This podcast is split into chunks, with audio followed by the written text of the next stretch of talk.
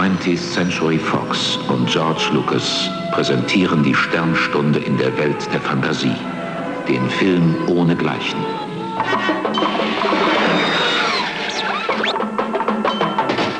Krieg der Sterne, seiner Zeit um Lichtjahre voraus.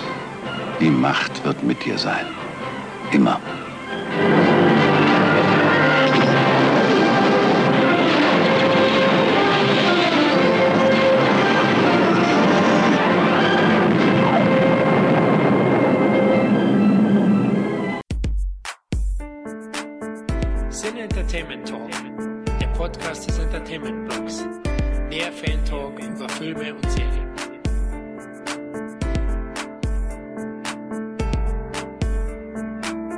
Hallo und herzlich willkommen zu einer weiteren Ausgabe des Sinne Entertainment Talk. Hier ist Florian und heute ist die Macht stark in uns, denn diesmal reisen wir in eine weit, weit entfernte Galaxis, um endlich über die legendäre Star Wars Ur-Trilogy zu plaudern. Diese war nicht nur tricktechnisch bahnbrechend, sondern gilt allgemein auch als Mutter des modernen Blockbuster-Kinos. Ihr merkt schon, das Thema liegt mir sehr am Herzen und aus diesem Grund habe ich mir hierzu auch eine tatkräftige und höchst kompetente Crew zusammengetrommelt.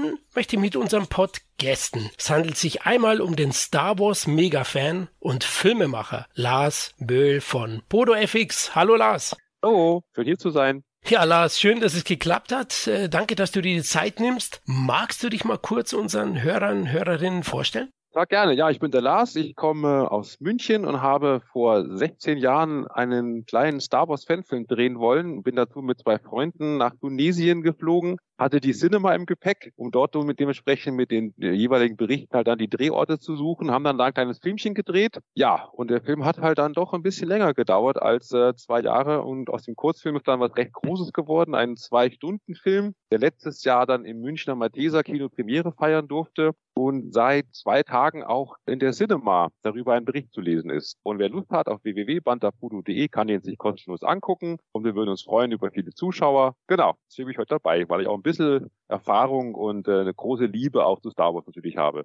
Ja, du bist schon der Meister des Understandments, ha? Also Descent of Order 66, ja, ist ein richtig geiler Fanfilm. Wahnsinn, was ihr auf die Beine gestellt habt. Ich habe ihn mir angeschaut und bin wirklich beeindruckt von dieser Liebe auch zum Detail, eurer Leidenschaft. Wahnsinn, auch die Zeit, 16 Jahre, so also als meine Töchter, ja. Also ich habe die großgezogen und du hast da das Ding auf die Beine gestellt mit, weiß ich nicht, wie viel waren es kosten? Was habt ihr, was habt ihr reingelegt? Also an Budget, es war ja eigentlich ein No-Budget-Projekt, weil wir hatten ja eigentlich nichts und wir haben auch immer gesagt, da wir, damit wir auch lizenztechnisch mit Disney und mit damals noch Lucasfilm keine Probleme bekommen, haben wir auch gesagt, wir nehmen keine Spenden an, wir machen kein Crowdfunding, wir machen all, nichts von alledem. Deswegen haben wir das natürlich vollkommen selbst finanziert, aber deswegen ist es auch schlecht zu beziffern. Ich kann, sage ich mal, für Ausrüstung, Kameraequipment, Videobearbeitungssoftware und natürlich die Reisen, die wir gemacht haben, das Bauen von diversen Sets, so zwischen 10.000 und 20.000 Euro. Alles andere natürlich, die ganzen Personalkosten, die wahrscheinlich echt mehrere hundert, wenn nicht sogar wahrscheinlich sogar Millionen ausmachen würden, die zählen natürlich nicht rein, weil alle, die mitgemacht haben, haben das natürlich kostenlos gemacht. Wirklich rein aus Leidenschaft und aus Liebe zum Projekt. Und deswegen war das halt eher so ein Crowdsourcing-Projekt, ja. Wahnsinn, Wahnsinn. Ja, da seid ihr nochmal besser aufgestellt als der CT. Da kriegen die Gäste kein Geld und für Technik geben wir auch kein Geld aus. also, wir labern hier nur. Ja, der zweite Gast ist Filmeditor und Kino Plus Größe Andy Bade. Hallo Andy. Hallo, willkommen zurück, wollte ich gerade sagen. Schön wieder hier zu sein. Super, dass es geklappt hat. Ja, zuletzt haben wir beide ja die Pate-Trilogy bearbeitet, war auch legendär und heute Star Wars, ja, liegt dir, glaube ich, auch am Herzen. Oh, glaube ich, ja. Also wir hatten vor dem Podcast ja auch kurz nochmal gequatscht und Lars ist ja ungefähr so meine Altersklasse, deswegen sind wir beide wahrscheinlich extrem beeindruckt gewesen damals vom, vom Film, beziehungsweise beeinflusst. Also ich weiß ganz genau, weil das halt der erste Kinofilm war, den ich in meinem Leben gesehen habe nachmittags. Und wenn es den nicht, diesen Moment nicht gegeben hätte, würde ich jetzt wahrscheinlich, allerhöchstwahrscheinlich nicht hier bei euch sitzen und mit euch reden. Und dann würde ich auch nicht meinen Job machen und viele andere Dinge wären anders gelaufen in meinem Leben, glaube ich. Ich bin sehr glücklich, das erleben zu können. Du hast recht. Ich glaube, wir würden alle nicht hier sitzen wegen Star Wars, äh, wenn Star Wars nicht gegeben hätte. Ja, der vierte Jedi-Jünger ist CT-Filmbruder Tobi. Seid gegrüßt. Na, heute bist du zumindest alterstechnisch klar unser Padawan, ne? unser Kleiner. Ja, offensichtlich. Das ist aber tatsächlich ja öfter mal so, wenn man äh, mit Leuten, die das noch selbst erlebt haben, über die Originaltrilogie spricht. Ne? Da bin ich äh, relativ weit von entfernt. Aber ich finde es immer wieder total interessant, dass ähm, sich so die Erfahrungen tatsächlich doch ziemlich gleichen. Also Andi, wenn du da gerade sagtest, ohne Star Wars, da wäre dein Leben anders verlaufen und du würdest vielleicht nicht da sitzen und auch nicht das machen beruflich, was du jetzt äh, aktuell machst, dann kann ich das für mich so nur unterschreiben, nur dass das halt eine Generation später war bei mir. Ne? Episode mhm. 1 bis 3, äh, mit denen ich aufgewachsen bin, beziehungsweise Episode 1, wo der Anfang bei mir äh, stattfand und dann natürlich anschließend 4, 5 und 6 und dann 2 und äh, 3. Ich kann das aber nur so unterschreiben, hätte ich damals nicht Episode 1 im Kino gesehen, dann wäre wahrscheinlich meine Liebe fürs Kino niemals so aufgeflammt und auch nicht für Star Wars. Und ich habe da alles konsumiert an äh, Merchandise, an Spielen, an äh, Filmen, an Serien, an Büchern. Ihr habt das gerade schon gesehen, so hier bei mir im Hintergrund ein kleiner Bruchteil von dem, was hier bei mir zu Hause alles zusteht mit Star Wars. Und das habe ich irgendwie so im Gefühl, dass es bei euch eben so war, nur mit der Urtrilogie. Und auch wenn die verschiedenen Generationen vielleicht mit den verschiedenen Star Wars Trilogien, die dann eben in der Generation rausgekommen sind, nicht immer ganz so zufrieden sind, weiß ich doch mittlerweile genau deswegen auch zu schätzen, dass jede Generation äh, irgendwie neue Star Wars Fans hervorbringt, die dann vielleicht durch ihre eigene Iteration in der Generation dann wiederum zu Star Wars gefunden haben. Aber im Endeffekt ist es eigentlich völlig egal, sieht man ja auch bei Lars Projekt Descendants of Order 66, dass da wirklich viele Generationen auch zusammengekommen sind und alle lieben Star Wars gleichermaßen, habe ich das Gefühl.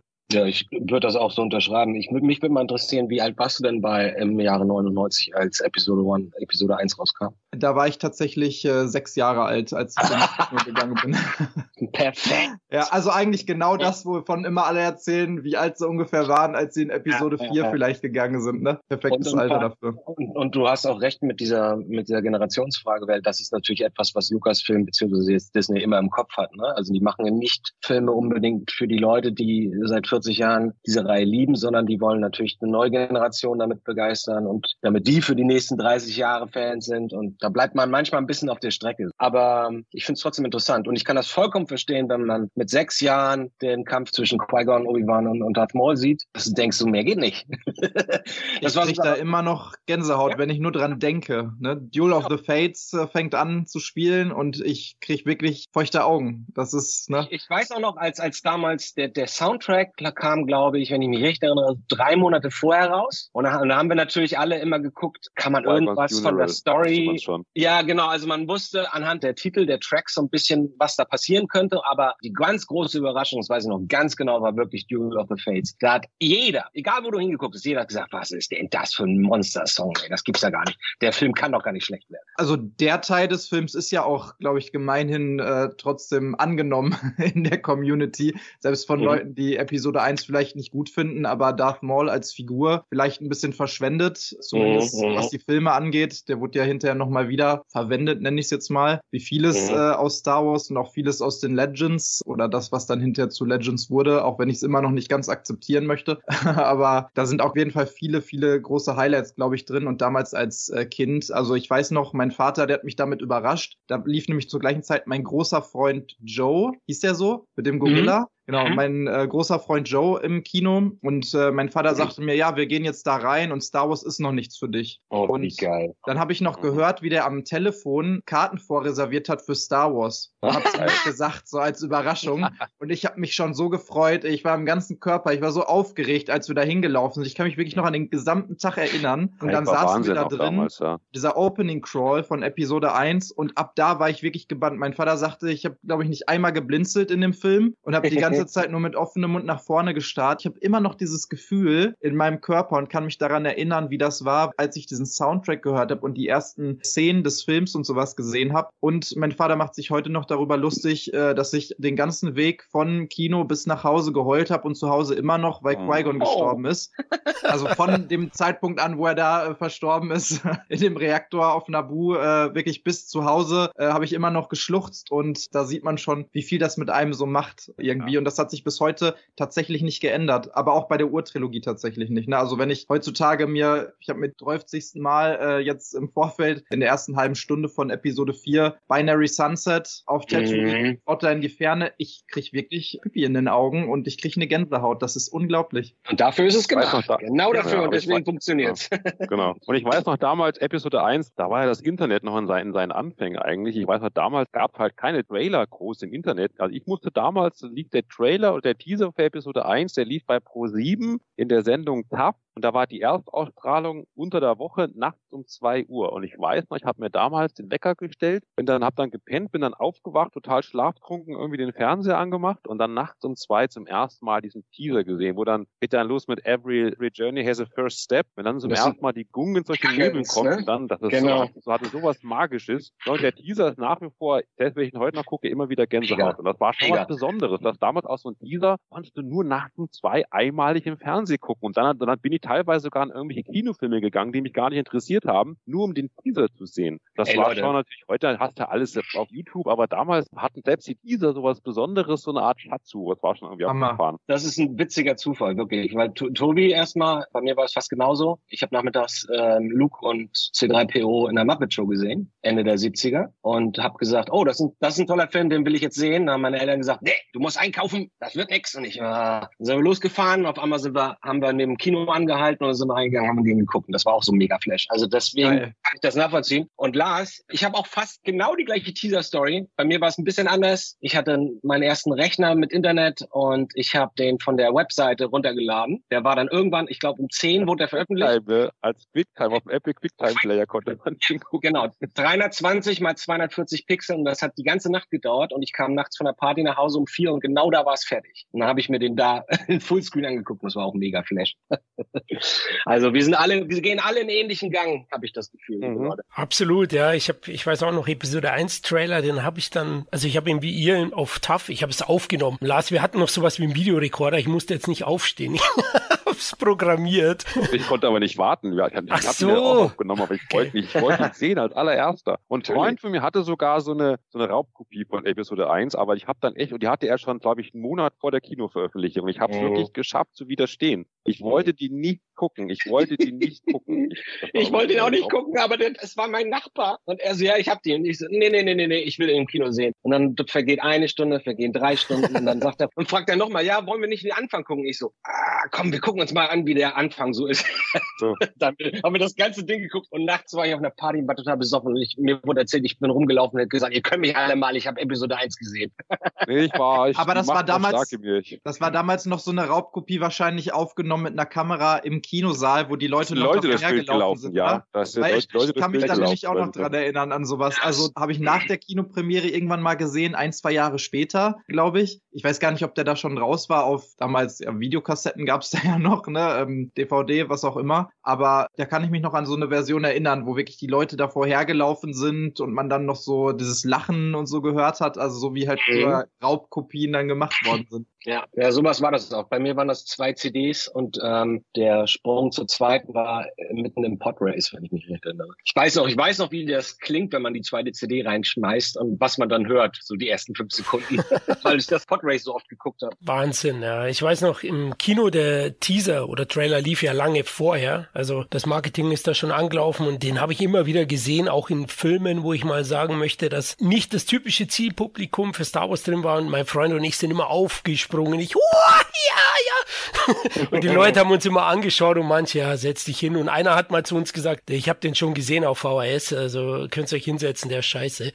das weiß ich auch noch. Aber jetzt, aber jetzt wow. so Schlangen vorm Kino und Leute kostümiert, hast du halt danach fast nie wieder gehabt. Das haben halt die Prequels, fand ich nochmal so richtig, der Hype war schon mal extrem groß. Bei den Sequels jetzt war es nicht so ausgeprägt. Da liefen so ein paar Kostümierte rum, mhm. aber es war eher wie normaler Kinobesuch. Fand ich eigentlich ziemlich schade. Heutzutage ja, ist das auch nicht mehr so besonders, glaube ich, ne? Also mit dieser ganzen Nerdkultur Kultur und Popkultur, die ja dann mhm. auch so ein bisschen in die Mitte der Gesellschaft gerückt ist, hat man sowas halt mhm. öfter schon mal gesehen, beziehungsweise es ist tatsächlich, bei uns war es zumindest so, ich habe ja auch lange im Kino gearbeitet, hier bei uns in Hamm und das ist tatsächlich nicht mehr so besonders, was ich auf der einen Seite ja cool finde, aber damals muss es einfach unglaublich gewesen sein. Es gibt ja diese ganzen Aufnahmen von irgendwelchen Fernsehsendern und äh, von irgendwelchen Sendungen und sowas, wo die dann halt äh, Interviews machen vor und nach Episode 1 und das habe ich damals auch gar nicht so krass wahrgenommen, aber ich finde das unglaublich und auch das hat irgendwie so ein bisschen diesen ganzen Hype dafür so weitergetragen, also auch in mir, dass es einfach so viele Leute gab, die das geil fanden. Das gab es vorher für mich so noch nicht, dass ich halt zu irgendwem gehen konnte und sagen konnte, oh, Star Wars mhm. und der direkt gesagt hat,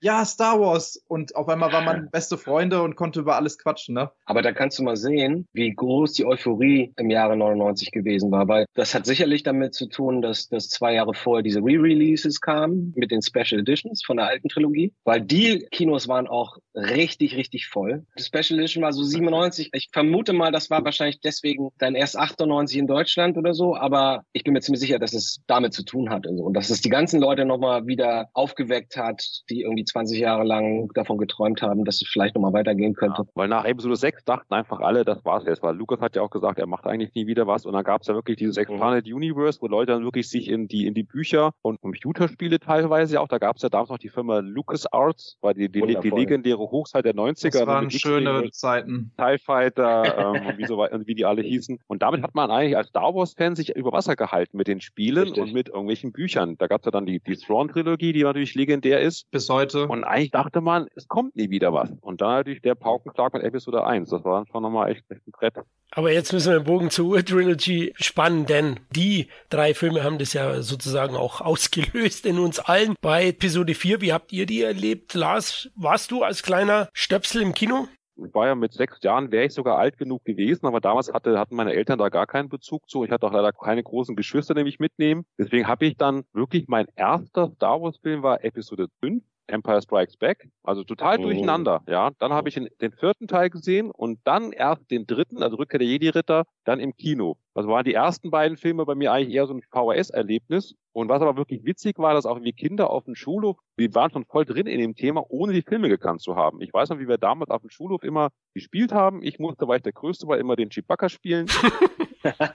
und wir hatten die Kennerfiguren und wir waren voll drin im Thema, ohne auch nur einen einzigen Film gesehen zu haben. Das fand ich echt, da muss ich sagen, schon beeindruckend nach im Nachhinein, ja. Und dann kamen halt dann die VHS-Kassetten. Eigentlich schade. Also dieses Erlebnis, Episode 4 im Kino mit dem Sternzerstörer mhm. und, und, und der Corvette, mhm. ja, hätte ich gerne im Kino gesehen. Ist mir leider verwehrt geblieben, dieser magische Moment, ja. Also ich habe gemerkt, dass wenn man sich diese, ähm, die kennt ihr bestimmt auch, diese spanischen Filmrollen von dem ersten Teil, also von Episode 4, anguckt und da sieht alles genauso aus, wie es damals ausgesehen hat, 1978 oder 77. Das bringt mich total zurück in diese Zeit. Das ist nicht so bei den überarbeiteten Versionen, aber wenn man halt so eine alte Rolle guckt und da sind die Spratzer drauf und die ganzen Effekte sind nicht ganz sauber natürlich und du kannst auch die Matte Paintings besser erkennen und so. Ich finde das ja total charmant und mich bringt das sofort wieder zurück in die 70er Jahre. Also vielleicht solltest du mal einen Blick auf diese, ich weiß gar nicht, Harmony? Nee, irgendwie gibt es da eine spezielle Bezeichnung für, gibt es eine spezielle Rolle. Die gab man sogar mal die bekommt. Original Version, also vor der Special Edition gab es sogar mal auf DVD, wurde die mal veröffentlicht. Für eine ganz kurze Zeit. Das heißt, du kannst die Episode 4 wirklich noch angucken vor den ganzen Überarbeitungen. Ja, also aber das sogar ist so, aber sogar auf DVD. So die ist natürlich ja. bereinigt und so weiter, klar, aufgearbeitet auf DVD-Auflösung und so weiter, ja, das schon. Bei mir war es ja ähnlich, also die Wiederaufführung 82 war meine Rettung von Star Wars oder A New Hope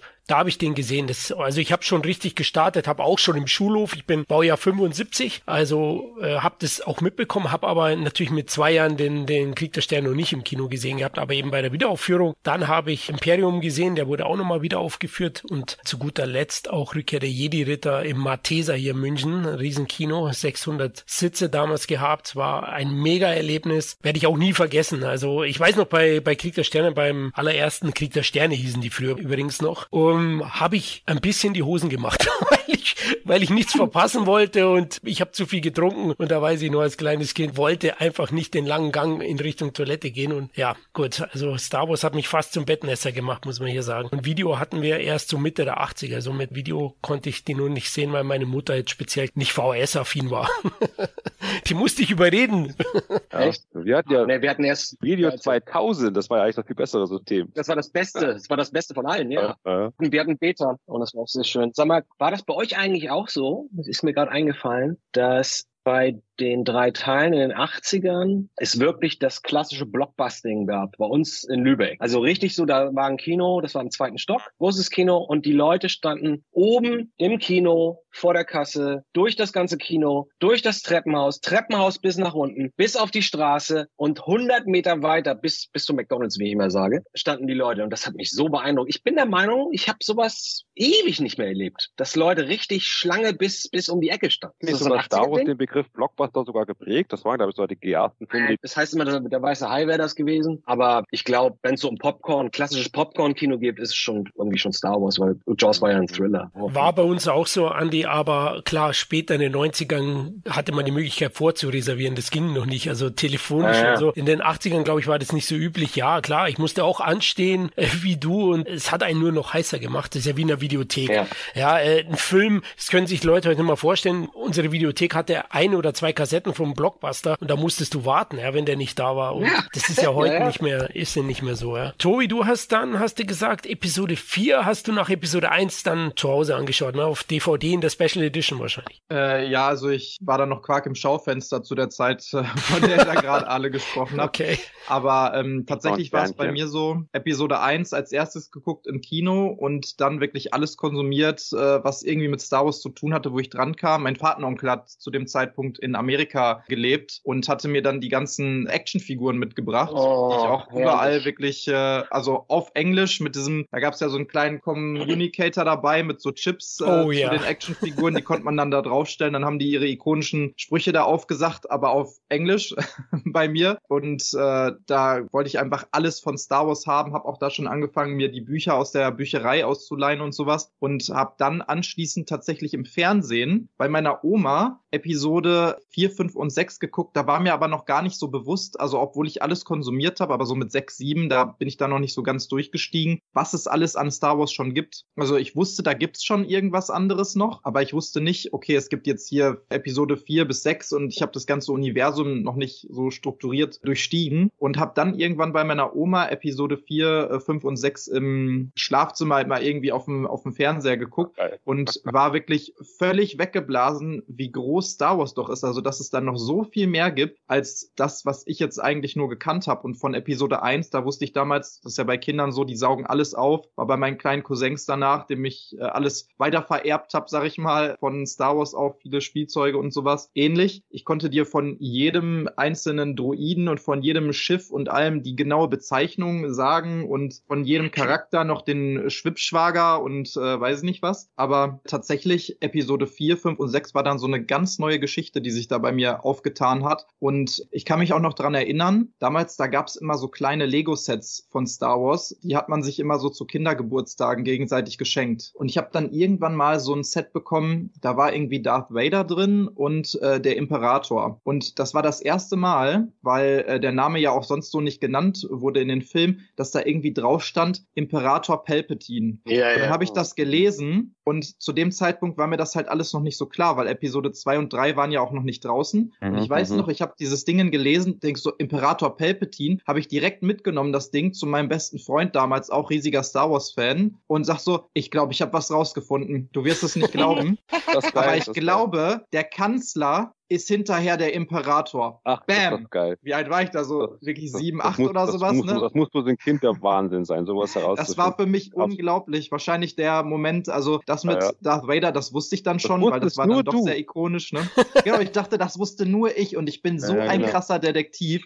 Also, das kann doch gar keiner rausgefunden haben und hinterher hat sich auch noch bestätigt. Es war die Wahrheit, dass das schon jeder wusste, der die an, äh, alten Filme geguckt hat. Klar, ähm, aber das war für mich wirklich unglaublich und ich bin froh drum, dass ich diese Momente hatte, weil das für mich natürlich so ein bisschen vielleicht war wie, nein, ich bin dein Vater äh, in Episode 5 oder sowas, diese Momente, dass man doch dieses Universum sukzessive irgendwie entdecken konnte. Und für mich war damals Episode 4, 5 und 6, habe ich gar nicht drüber nachgedacht, oh, das sind so alte Filme oder sowas, sondern ich habe das genauso eingesogen wie Episode 1 und ich war um alles, was mehr Star Wars war, einfach dankbar und habe dann auch angefangen, eben alles zu lesen. Also damals äh, Erbe der Jedi-Ritter als Romanreihe und ja, alles an Romanen, was es so durchgängig gab. Damit habe ich lesen gelernt quasi, ne? Wer hatte denn von euch ein Panini-Sammelalbum von damals? Ja, ich natürlich. Ich auch, ja klar, klar. Klar. Panini, die sind ja heute auf, auf Ebay richtig viel Geld wert, das ist ja Wahnsinn. Tatsächlich? Ich habe auch noch das von, ja, ja von Rückkehr der Jedi-Ritter habe ich noch. Und ich weiß, damals gab es eine Fernsehzeitung, die hieß Gong. Mhm. Und da gab es immer, die kam ja auch wöchentlich raus, und da war dann immer auf einer Seite äh, in Bildern Trick der Sterne sozusagen zum Mitlesen. Also hatten die Screenshots genommen aus dem Film, Sprechblasen draufgepackt und so Mhm. konntest du dir eigentlich dann dementsprechend diese, diesen ganzen Film, wenn du es immer ausgeschnitten hast, so als Comic mit echten Bildern sozusagen zusammenstellen. Das war echt abgefahren. Ich hab's aber, ich hab's erst neulich mal wieder gesucht auf dem Dachboden, ich hab's nicht mehr gefunden, das Ding. Ja, ja. schade. Also ich muss, ich muss auch sagen, ich würde mich sehr wundern, wenn ich meine weggeworfen hätte. Also es muss auch noch irgendwo rumliegen. Ich habe noch die alten Cinemas von damals, wo dann wirklich berichtet wurde über der Jedi-Ritter. Und Die hat man was auch witzig war, dann wurde ja dementsprechend, auch als dann die Prequels rauskamen, gab es dann ja auch Berichte in diversen Zeitschriften wie die Cinema, wo dann über die vermeintliche Geschichte der Prequel-Trilogie erzählt wurde. Und das Ja. stimmte alles überhaupt nicht. Da wurde Okay. irgendwas von einem Mandalorianer erzählt und das war haarsträubend. Was, da- ich vermute mal, da wurden wahrscheinlich damals von Lucasfilm irgendwelche Leaks veröffentlicht, die wahrscheinlich bewusst gefälscht waren. Mhm. Und sämtliche Medien sind darauf angesprungen und das war echt sehr lustig, was man da lesen konnte. Aber ja. bevor der Film veröffentlicht wurde, ja, natürlich, ja, natürlich. ach genau. so, ja, das, was heutzutage so die Gerüchte sind vor jedem Film, Ja, um was es da gehen könnte. Aber was schon geil war wiederum bei der Cinema, die auch dann, glaube ich, in den 90ern rauskam, die sind dann wirklich mit einem Heißluftballon in Tunesien rumgeflogen und haben wirklich das Set gesucht von Episode 1, haben dann da Fotos Mhm. gemacht und haben sich dann sogar mit dem Jeep in die, sind sie in die Nähe gefahren und sind da, haben sich dann an das Set geschlichen und sind sogar, sind sogar gekommen, die beiden Reporter, bis kurz vor dem damaligen Produzenten, äh, Rick McCallum. Oh. Dem sind sie irgendwie in die Falle gelaufen und der hat dann irgendwie dann zur Rede gestellt, hat sie rausgeschmissen, aber auch schon geil, so als, als, Das als Journalist dann dementsprechend. Journalismus. Genau, sich dann an so, an so ein Set schleichen und bis kurz vor George Lucas irgendwie kommen. Gut, heute würden sie Ballon abschießen, ne? also gefährlich. Sehr gefährlich, aber lass uns zur New Hope kommen und ein bisschen über die Entstehung auch sprechen, weil es war ja ein langer Weg, bis das Ding auf die Leinwand kam. Lukas hatte seinen ersten Erfolg mit, mit THX, mit dem Film 71 und da hat er auch schon die Idee gehabt eines ja, Fantasy-Weltraumfilms im Stil von Flash Gordon und wollte auch die Rechte haben, die hat er am Ende nicht bekommen und ähm, hat einen Zwei-Filme-Stil mit United Artists geschlossen. Kurz darauf über eben zwei Filme, einmal American Graffiti und einmal ein Weltraummärchen im Stil von Flash Gordon. United Artists war am Ende nicht so begeistert und ist dann abgesprungen. American Graffiti wurde zuerst produziert und von Universal Pictures herausgebracht, war ein großer Hit und Lucas äh, trieb das weiter voran. Es gab ja mehrere Drehbuchversionen auch von Star Wars. The Journal of the Wills. The Adventures of Luke Starkiller. Genau, und ähm, ja, es hat ein bisschen gedauert. Er war bei mehreren Studios. Universal wollte den Weltraumfilm nicht machen, weil Science Fiction war damals höchstens 2001, aber das war ja was anderes wie 2001. Nee, nehmen wir nicht. Im Moment sind diese dystopischen, düsteren Stoffe äh, angesagt. Omega Man, diese ganzen Filme. Und ja, Walt Disney hat ihm auch abgesagt und 20th Century Fox hat dann zugeschlagen, glücklicherweise. Im Juni 73 war das schon. Ja, hat Alan Ladd Jr. den Vertrag mit Lucas abgeschlossen und ihm 150.000 US-Dollar garantiert für Drehbuch und Regie. Der war Präsident von der 20th Century Fox. Da gibt es ja noch diesen Film Empire of Dreams, den habe ich glaube ich auch schon mindestens genauso oft gesehen wie die eigentlichen Mhm. Filme. Genau. Ich finde ja gerade wirklich bei Episode 4 diese Entstehung, dass wirklich der eine einen Traum hat, aber keiner an ihn glaubt und er hatte ja kein Geld und ist wirklich rumgelaufen mit seinem Drehbuch. Und dann gab es wirklich einen einzigen, dieser Alan Ladd Jr., der wirklich gesagt hat, komm her, ich glaube an dich, ich glaube, du hast ein Händchen für. Und der hat natürlich jetzt sein das Rennen auch gemacht. Und ich meine, überleg mal bitte, ich möchte nicht die Gesichter gesehen haben von allen anderen Studiobossen, die ihn vorher nach Hause geschickt haben. Oh, Unglaublich, Ja, oh, ja. weil das war natürlich dann genau das Ding, ist voll eingeschlagen, aber allein die Entstehungsgeschichte, wie er dann auch natürlich dann, er war dann halt der Amerikaner, er hat ja den Film gedreht in, in, in England, in den in Pinewood Studios und ich meine, er ist halt da gestoßen wirklich auf diese klassischen englischen Filmgesellschaften und hat dann wirklich mit Kameramännern zu kämpfen gehabt und mit der englischen Filmgewerkschaft irgendwie, dass sie irgendwie nur so gewisse Stunden am Tag drehen durften und wirklich, was der, was der Mann alles durchmachen musste, der war, glaube ich, sogar kurz vom Herzinfarkt, er hatte, glaube ich, sogar kurz nach dem Ich glaube, er hatte einen, sogar, ja, ja. er hatte sogar Ja. einen. Und wenn dann dieses, dass du siehst, wie dann die Kameramänner ihn nicht ernst nehmen und sich so gesagt haben, was will denn der junge Amerikaner von uns und so weiter. Und wenn du siehst, wie er dann wirklich sich gegen jeden, gegen den Cutter, gegen die Kameramänner durchsetzen musste. Und selbst die Schauspieler haben ihn ja damals auch eigentlich eher belächelt. Ich dachte, wollte- das, ja, das wird jetzt hier so ein,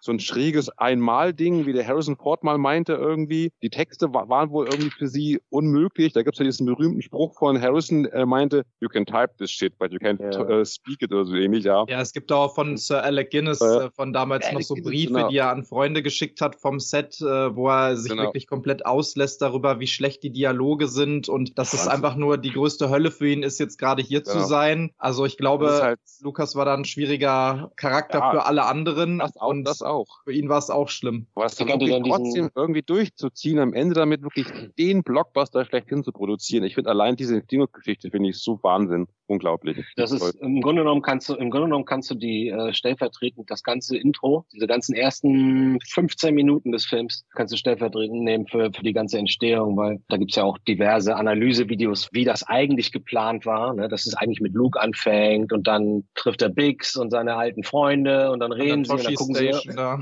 Toshi Station, dann sieht er nach oben, dann sieht er oben, dass da irgendwer kämpft und dann kommen wir erst dahin und dann hat er, glaube ich, hier, mir ist seine Ehefrau von, von Lukas. Mar Marsha oder so, ja, Marsha? Marsha, ja, ja, doch. Marsha Lukas hat das ja geschnitten und die hat dann irgendwann zum Glück die Idee gehabt, so, ey, lass uns das mal alles irgendwie ganz anders machen. Lass uns mal voll auf Action gehen, hier mit dem Überfall auf die Tentive irgendwie einsteigen und danach erst Luke einführen. Und das, also, das ist natürlich eine riesen künstlerische Entscheidung gewesen, das zu machen. Und ich glaube auch, dass da sehr viel Glück aber auch mitgespielt hat bei dem ganzen Projekt. Man braucht sich nur Lukas in diesen ganzen Making-ofs angucken, wie der da rumtigert. Ja.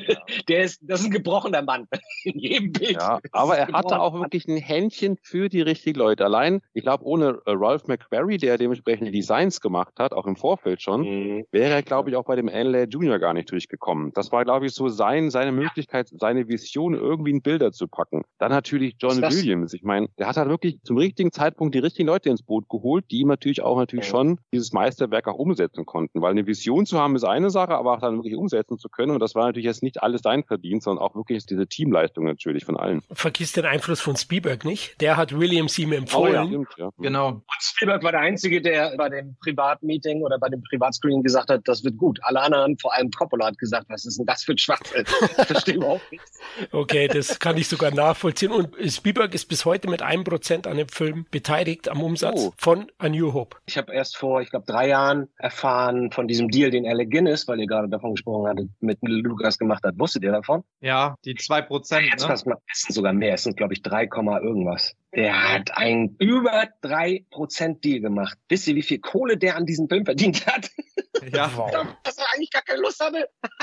Oh Mann, ey. Wie viel hat er eingespielt? Ich weiß es gar nicht. Also allein in Amerika mit den Wiederaufführungen 461 Millionen Dollar und Deutschland über 8,1 Millionen Zuschauer. Also mehr als genug, mhm. hunderte Millionen. Inflationsbereinigt reden wir hier von einer Milliarde, ja. Ja. Aber überlegt, und dann geht George Lucas zu den Studios und sagt, pass mal auf, was ist denn eigentlich mit Merchandise? So darf ich T-Shirts machen und so ein Kram? Und die alle so, ach, haben wir kein Interesse dran. Die haben ihn weggeschickt. Musst du dir mal vorstellen. No. Und da hat er wirklich durch, durch die Firma Kenner, da gibt's ja auch auf Netflix in der, der Dokumentation über Kenner, aber die ist auch so geil. Wenn du ja. diese Geschichten siehst von diesen Firmen, wie die entstanden sind, mit zehn Leuten in so einer Bruchbude irgendwo da in, irgendwo in England, ja, Wahnsinn. Ja, Andi, ich hatte auch gelesen, nämlich, ich glaube, zwei Prozent äh, hatte ich gelesen, vielleicht waren es dann auch drei, aber zwei Prozent und dann hat er nochmal 0,25 Prozent als Dank bekommen, dass äh, Alec Guinness ihm so ein bisschen die Dialoge aufgepeppt hat, weil er nämlich die gelesen hat und gesagt hat, das ist ja wirklich das Schrecklichste, was ich jemals gelesen habe. Die Story an sich finde ich interessant, so von der Moral her und sowas, weil er natürlich auch noch nicht wusste, auf was er sich da einlässt bei den Dreharbeiten, die er ganz schrecklich fand. Aber dass er äh, gesagt hat, du, ey, da müssen wir was umschreiben, ne? Sir Alec Guinness kam als hoher Schauspieler da aus der britischen mhm. Garde, war selber auch ein Sir eben, ein, ein Ritter, ein echter Ritter und äh, hat ihm dann das so ein bisschen aufgepeppt und dann noch diese 0,25 Prozent äh, draufbekommen als Dank und ähm, ich glaube, das waren fast an die 20 Millionen, die er dann hinterher deswegen da rausbekommen hat. Ne?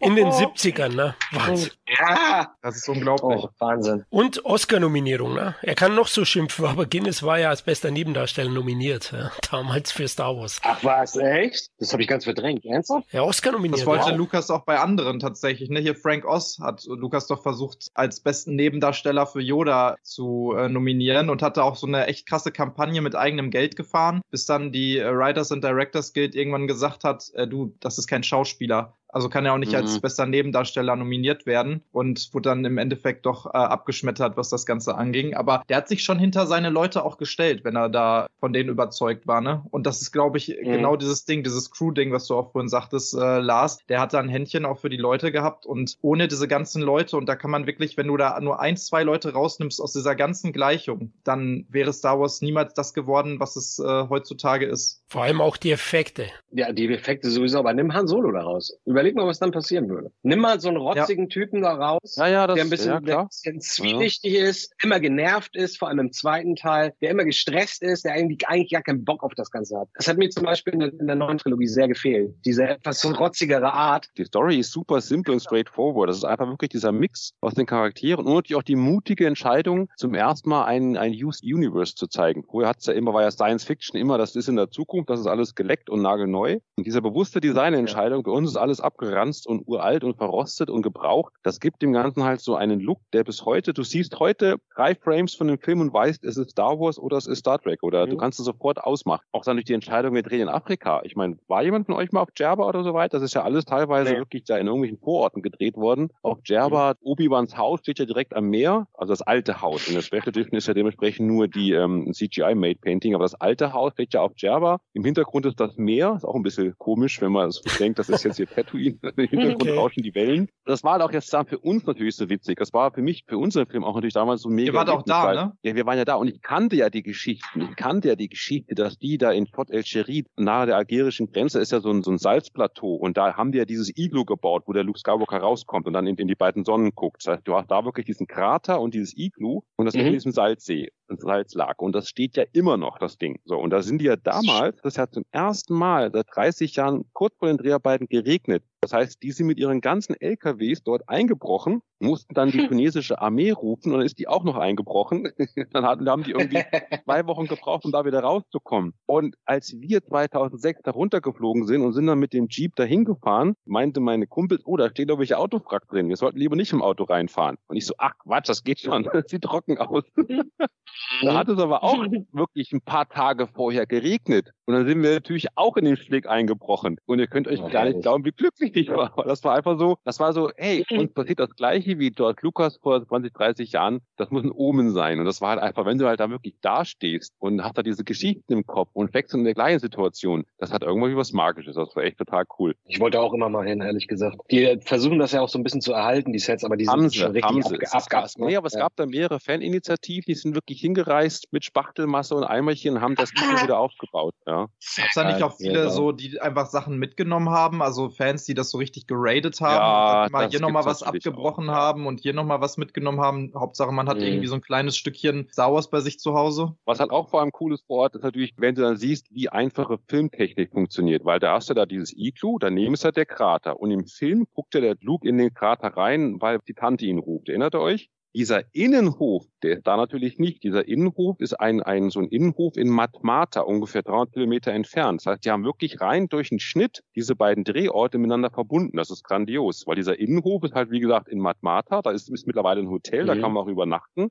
Und es ist schon krass, wie man damals diese Illusion schaffte, dass dieser Innenhof, dieses ganze Innenleben in diesem Krater ist. Weil dieser Krater ist eigentlich nur, es ist zwar ein Krater, aber es ist einfach nur eine Pfütze mittlerweile. Einfach nur so, so ein Bodenloch, wo einfach nichts drin ist. Na gut, der Schnitt wurde auch ausgezeichnet ausgezeichnet übrigens, wenn wir schon dabei sind. Ja, der ist, der ist auch wirklich gut.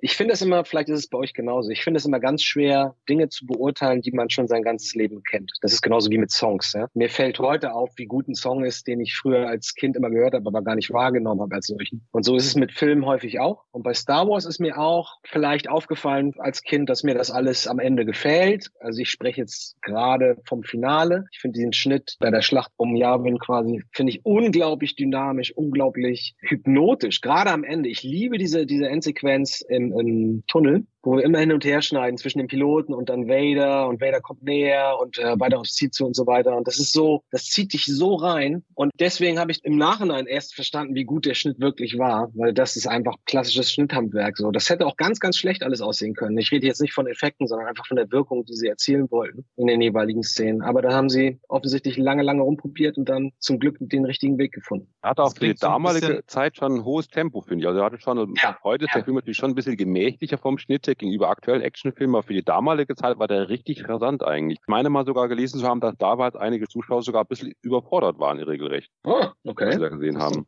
Das klingt so ein bisschen pathetisch, aber ich finde, was du gerade sagtest, Andi, wenn ich das mal so für mich vergleiche, vor allen Dingen jetzt, wenn man natürlich auch einen ganz äh, anderen, objektiveren Blick hat auf viele Filme und heutzutage, wenn ich ins Kino gehe, kann ich manche Filme gar nicht mehr richtig genießen, wenn die mich gar nicht richtig mhm. Äh, reinziehen, weil ich einfach auf viele Sachen achte, wie die Effekte und den Schnitt und das Pacing und naja, ist halt mhm. immer so, ne, wenn man sich viel damit beschäftigt. Ja, Aber früher, da hat man Filme halt eher so mehr mit Herz geguckt und das hat sich mhm. bei Star Wars bei mir nicht geändert. Heutzutage guckt man die ein bisschen rationaler, so mit dem Kopf. Aber damals war das so ein Herzensding, wo man eher so die Emotionen aufgesaugt hat und deswegen kann ich bis heute eigentlich die Star Wars Filme nicht mehr wirklich objektiv betrachten und mir fällt das bis heute schwer, da sowas rein zu bewerten, wie zum Beispiel den Schnitt oder sowas, weil ich das einfach als Ganzes aufnehme. Ich habe das schon von vielen. Freunden auch gehört, heutzutage, die dann vielleicht später eher Star Wars geguckt haben, Star Wars auch cool finden, aber auch mit den ähm, Prequels aufgewachsen sind oder sowas und dann sagen, ja, ey, die sind schon hard to watch mittlerweile, die alten Episoden und ich weiß nicht, da sind ja viele Sachen, das sieht einfach alles alt aus und das ist einfach sehr langsam und keine Ahnung was,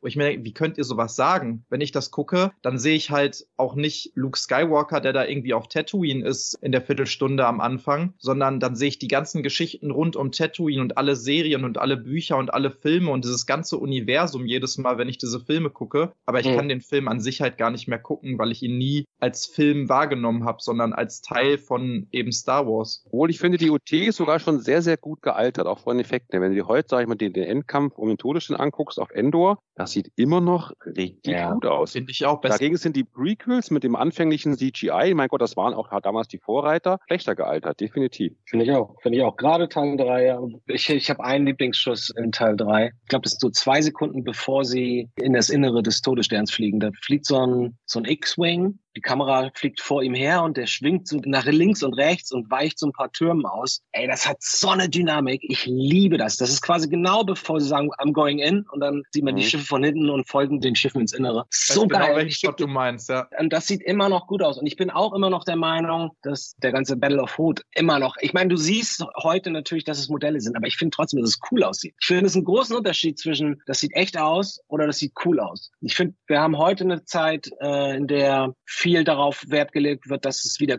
cool aussieht, aber das ist nicht mein Geschmack. So gerade Marvel in den letzten Jahren, das ist mir zu bunt, zu grell. Und jetzt habe ich wieder für mich entdeckt, wie schön das ist, wenn man Modelle erkennen kann, zum Beispiel. So, ich mag das. Deswegen mag ich die alten Teile und deswegen mag ich auch Battle of Hoth. Und dieser erste Schuss, wenn wenn äh, der Rebellen-Captain durch durch seinen Visor guckt und das erste Mal die Ad-Ads sieht und wie sie danach dann in voller Gänze sehen, in dieser, in dieser Totale, die erste Einstellung, die erste richtige Einstellung. Ich sitze bis heute davor und denke so, wie kann das sein, dass das immer noch so gut aussieht, ey? Oder bin ich da so verblendet? Ich weiß es nicht, ehrlich gesagt. Nee, überhaupt nicht. Also das Erste, was ich gedacht habe, als ich mir wieder die alten Filme jetzt angeguckt habe, die letzten Tage, dass ich schon von dem ersten Shot an, also sagen wir mal Episode 4, der erste Shot, der ja dann auch ikonisch für alle anderen Filme geworden ist, ne, dass du irgendein Raumschiff von irgendeinem Planeten am Anfang siehst und immer dieser Shot, der mhm. so runtergeht und der Anfangsshot ja mit der äh, Corvette und mhm. dann hinterher mit dem Sternzerstörer, der dann da drüber geht. Das sieht für mich heutzutage, also sorry, da, vielleicht bin ich da auch ein bisschen verblendet, aber das könnte man heutzutage immer noch so in einen Film reinnehmen. Nur heutzutage sieht's halt mehr nach CGI aus und mhm. das sieht für mich immer noch echt aus. Das hat natürlich auch was mit dem Soundtrack zu tun und auch mit den Soundeffekten, die dazukommen. Ich ich finde, das ist ein ganz großer, wichtiger Teil dieser Immersion. Aber das sieht für mich immer noch State of the Art mäßig gut aus, außer die Qualität der Filmrolle sozusagen. Also, dass mhm. du daran halt erkennst, okay, es ist halt nicht digital, sondern ne, es ist halt ein bisschen älter, aber es sieht immer noch richtig, richtig gut aus. Und das liegt auch daran, dass sie natürlich unglaublich viel in diese Effekte reingesteckt haben. Also, da wurden ja schon etliche Millionen bei Episode 4 reingebuttert, bevor überhaupt auch nur ein einziger Shot gedreht wurde für diesen Film. Die haben ein Jahr lang nur gekifft und überlegt, wie sie das ja. lösen. Aber da nochmal genau. ILM so geil zu sehen. In ILM wollte ich gerade empfehlen. Weil ich war Ja. echt überrascht, weil ich habe ja wirklich alle Making-ofs gesehen, die es auf sämtlichen VHS und Blu-rays und DVDs so gibt. Die hatten in ILM, in dieser Doku auf Disney Plus, wirklich nochmal neue Aufnahmen, Ja. die ich noch nie Ja. gesehen hatte. Wow, Auch ja. Aus Interviews super, ja. und, und Making-ofs war der Wahnsinn. Also auch wieder, wieder John Dykstra. Wirklich, die haben ja erstmal für wirklich neue Kameras bauen müssen, Kamerafahrsysteme. Wirklich Ja. Sachen, wir müssen diesen Shot haben, das Equipment dafür gibt es nicht, also bauen wir es einfach selber. Unglaublich. Mhm. Also kann ich Ja, wirklich jedem ans. Herz legen. Total, das Ja, habe ich genau das gleiche habe ich Spaß, noch ja. letztens äh, erzählt, glaube ich, in der Sprachnachricht, wo ich noch gesagt habe, ey, ich habe, glaube ich, in den letzten 20 Jahren so viel an Star Wars und vor allen Dingen Behind the Scenes konsumiert, weil also Star Wars hat für mich auch, auch muss ich sagen, die Prequel-Trilogie, egal was man von der hält, die haben super geile Behind the Scenes Dokus äh, mit auf den Blu-rays, auf den Technik, DVDs, ja? ne? Ja. Genau, also unglaublich und ähm, das hat auch für mich so die Liebe zum Filmemachen irgendwie so ein bisschen entfacht, weil ich mir dachte, wow, so geht das und das ist ja einfach unglaublich. Ich habe hier auch, was ihr gerade hinter mir gesehen habt, hier Autogramme von Ian McCaig und Doug Chung. Ne, Ian McCaig, der ja auch für Harry Potter viel Concept Art gemacht hat und so, den hatte ich damals auf der Star Wars Convention, die in Essen war, hatte ich den in der U-Bahn getroffen, habe leider sein Panel verpasst Geil. und auf einmal stand der neben mir und ich weiß noch, ich war mit meiner Schwester da im, in der U-Bahn und dachte mir so, ey, ich glaube, das ist Ian McCaig. Und dann so, ja, wer soll das sein? Das so, ey, der hat alles von Star Wars gemacht, oh mein Gott. Und dann stand ich ja wirklich zwei Minuten dachte mir so, boah, spreche ich ihn jetzt an oder mache ich es Das ist nicht? schon geil, ja, Da ja. habe ich ihn angesprochen und dann hat er mir hier noch sowas geschrieben und habe mich da mit ihm irgendwie zehn Minuten unterhalten. Und bei Doug Wow. Chung äh, genau das gleiche, den hatte ich auf der Convention getroffen. Der hat mir noch so einen kleinen Druiden dann äh, da drauf gemalt und so ein Autogramm gegeben. Und ey, das finde ich so Hammer, was da alles halt so hintersteckt und wie viel Liebe da auch irgendwie reingeflossen ist bei diesem Ganzen. War- Das war damit Ähm, 2012, ne? In, in Essen, oder? Wo du da warst, Ja, oder? g- ja, 2012 Die Star Wars. Celebration. Genau, die? Star Wars Celebration war ja vorher einmal in Los Angeles, die war in London, Ja, die war in London. Tokio, glaube ich. Zum ersten Mal in Und Deutschland, genau. Dann halt in Essen, direkt nebenan.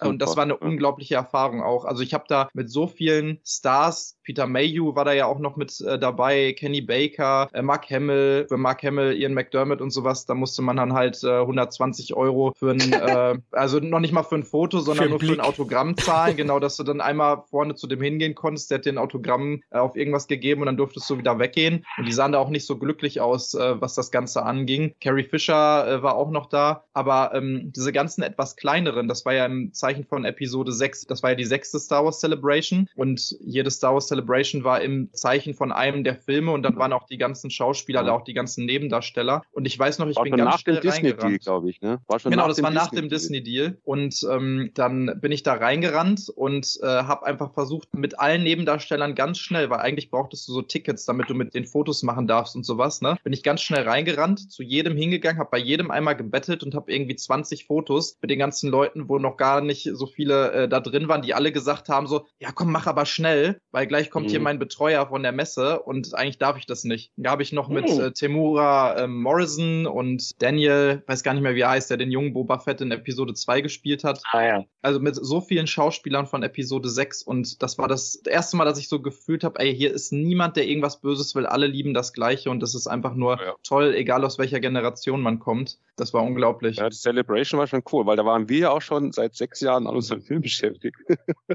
Und ich weiß Wart ihr da noch, auch? Ja, natürlich waren wir da auch. Also Essen in Deutschland, da bin ich natürlich hingefahren. Kein Ja, aber Thema. ich dachte Und, mir äh, nämlich, ich habe äh, in euren Behind-the-Scenes-Videos auch so ein paar Sets gesehen, Ah, ja. die ich auch auf der Star Wars Celebration von so Ja, einzelnen ja, Fangruppen gesehen ja, habe. Zum. Beispiel dieser große Jabba. Das will ich gerade erzählen. Pass auf, voll geil, weil Ah, die hatten nämlich da den, den Jabba ausgestellt. Da war nämlich die ganze Crew Genau, mit den da hab ich noch ein Foto mit. da.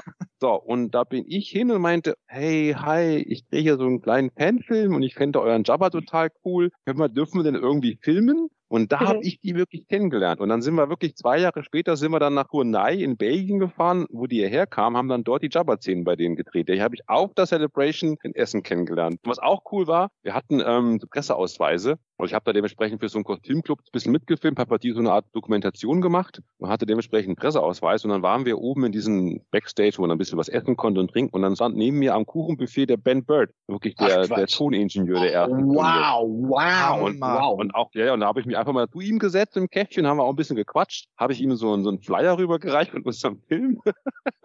Mit der Hoffnung, er würde mal irgendwann mal drauf gucken. Das war auch irgendwie total lustig. Cooler Ich Typ. ich fand den Ben Bird sehr beeindruckend. So ganz bescheiden, bescheidener, ganz freundlicher, ruhiger. So kreativ so, und so kreativ, ja, Alter. Genau, die ganzen ja, Designs, was er gemacht hat, Wahnsinn. Ich war mal auf dem Edit Festival, ich glaube 2006, das war in Frankfurt, stehe ich da vorm Eingang und gucke so nach links und denk so, hä, den kennst du irgendwoher? Steht da so ein großer Typ mit Halbglatze, ein bisschen längeren weißen Haaren und so einer dicken Hornbrille und ich denk so, hä, woher kennst du den? Und auf einmal wird mir klar, da steht Dennis Moran neben mir.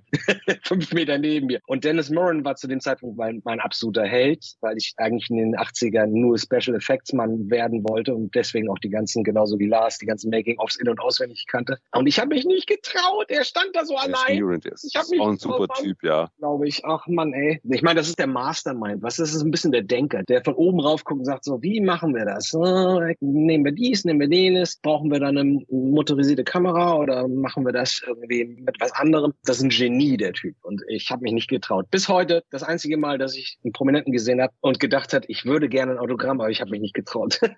ja, die Effekte waren Riesenerfolge. Ich kann jetzt solche Geschichten nicht erzählen. Ich weiß nicht, irgendwie, ich habe keinen von denen getroffen. Doch, den Darth Maul Darsteller habe ich mal auf einer Convention getroffen. Der hat mir ein Autogramm gegeben. Oh, wie heißt der, der Kampfsportler? Ray Parks. Ray, Ray Parks, Parks, genau, Ray richtig. Der war auch wirklich sehr, sehr freundlich und, und ich war ja Martial Arts Fan auch zu der Zeit und da war ja, ja auch cool. für mich ein richtig großer. Und die Effekte, die haben eben Oscars geholt für jeden Teil gefühlt. Also Teil 1 natürlich und es wurden eine Menge Sache von ILM, die da frisch gegründet worden sind, auch neu entwickelt, neue Technologien. James Cameron lässt mhm. grüßen. Also die Motion Control Fotografie zum Beispiel oder das Dijkstra Flag System. Von John Dijkstra, genau. Genau, von John mhm. Dijkstra. Mhm. Der, und das gefällt mir an der Doku So Light and Magic, der ja bei Episode 5 Ey, gar nicht dabei war. Er hat ne? sich mit George richtig verkracht am Ende des ersten Teils. Ja. Er hat sich richtig in die Haare bekommen, ja leider. Der war nicht mehr dabei. Und beeindruckend, dass auf einer Dokumentation bei Disney so ehrlich mit den Themen umgegangen ja, wird. Ja, fand ich auch gut. Das fand ich sehr überraschend und auch sehr positiv, ja. Weil genau da, ich dachte noch so, ja, wie kriegen die das wohl hin mit den ganzen Leuten, die irgendwie am Ende des Tages hinten durchfallen, so wie Dijkstra oder wie hier Saurier-Animateur Phil Tippett, ne? Ja, genau. genau. Aber das haben sie sehr gut gelöst. Ich würde Lars auch beipflichten wollen, wenn man diese Serie nicht kennt und sich für, für Special Effects interessiert, ist es ein Genuss, sollte man sich das geben. Auf jeden Fall. Nicht nur für Star Wars, sondern auch für alles, was danach gekommen ist, was eigentlich ILM mehr oder weniger mit erfunden hat, ne? Also Jurassic Park oh, ja. und. Ich sage nur Photoshop. Mehr brauchst du nicht sagen. Aber, das, aber deswegen fand ich auch damals, muss ich schon sagen, die Kritik an den Prequels ein bisschen unfair, weil man muss George, er hat sich wirklich immer neue Wege beschritten. Er hat Dinge echt erfunden. Durch ihn sind Dinge wirklich erst entstanden und auch bei bei den, bei den Prequels, wo er sagte, passt auf, ich will jetzt hier neue Welten generieren und er hat neue Welten generiert. Er hat das Universum massiv aufgebaut. Das wäre mit den klassischen Mitteln nicht möglich gewesen. Und hat er gesagt, komm her, da kam, damals kam das Thema CGI ja gerade erst auf. Das war ja noch in den Kinderschuhen. Und wenn, wenn er nicht gewesen wäre, wäre, wäre glaube ich, auch das ganze Thema digitale Effekte gar nicht so durchgestartet in den Jahren danach. Und das ist, muss man ihm auch von hochhalten. Natürlich sieht der Film jetzt nicht mehr so gut aus, aber ich glaube, Episode 2 war, glaube ich, damals so der erste voll digital gedrehte Film,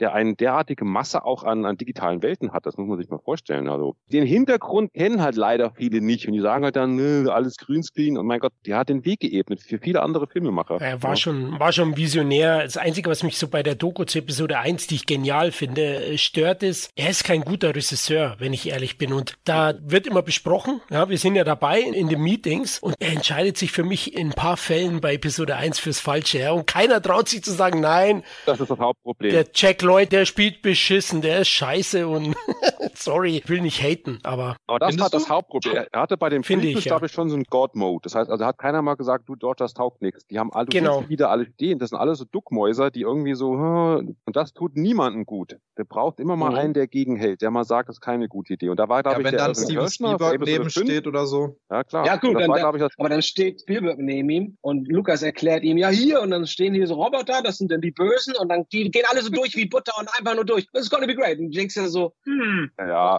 das ist so, ja, this is gonna be great. Aber das war, glaube ich, auch so ein bisschen so einer der Erfolgsrezepte, glaube ich, auch bei Episode 5 Empire Strikes Back, dass er, glaube ich, da seinen alten Hochschullehrer, den Irving Kirchner, an Bord geholt hat. Und der hatte, glaube ich, schon, der hat sich, glaube ich, nichts geschissen. Der hat, hat glaube ich, schon den Mumm gehabt zu sagen, hey George, wir machen das jetzt mal ein bisschen anders. Und deswegen ist der Empire nach wie mhm. vor auch, finde ich, der stärkste Film, weil der Kirchner einfach gesagt hat, pass auf, wir brauchen Liebe, aber wir brauchen keinen Schmusi-Schmusi. Wir wollen Humor, aber wir wollen mhm. keine Gags. Und er hat halt genau das richtige ja. Mittel gefunden, um den richtigen Ton zu finden für den Film. Der war dunkel, ja. düster, trotzdem emotional, heroisch, also da war alles drin. Bester Film ja, der Serie, meiner Meinung Man sieht es ja auch an den Special äh, Editions, dass die Änderungen, die äh, George Lucas dann damit reingenommen hat, dass das meistens eher so ein paar alberne Sachen waren, die dann auch eher so in Richtung Episode 1 gegangen sind. Also mir fällt da eine Szene äh, ein, zum Beispiel bei Episode 4, die sie komplett reingenommen haben, als sie das erste Mal noch Moss Eisley reinfahren, dann irgendwie ein bisschen zu nah an irgendeinem so Giraffen-Echsenwesen mit ihrem Speeder dran vorbeifahren und da sitzt ein Java drauf, der dann äh, da irgendwie halb runterfällt ja, und dann, dann noch rumschreit und genau an, an an den Zügeln noch da rumhängt oder sowas. Und das war für mich so ein richtiger, das ist Episode 1 Humor. Das, was auch irgendwie sehr schlecht altert. Und vorher war das halt alles, das hat sich ein bisschen ernster genommen. Das war irgendwie alles so ein bisschen, ja,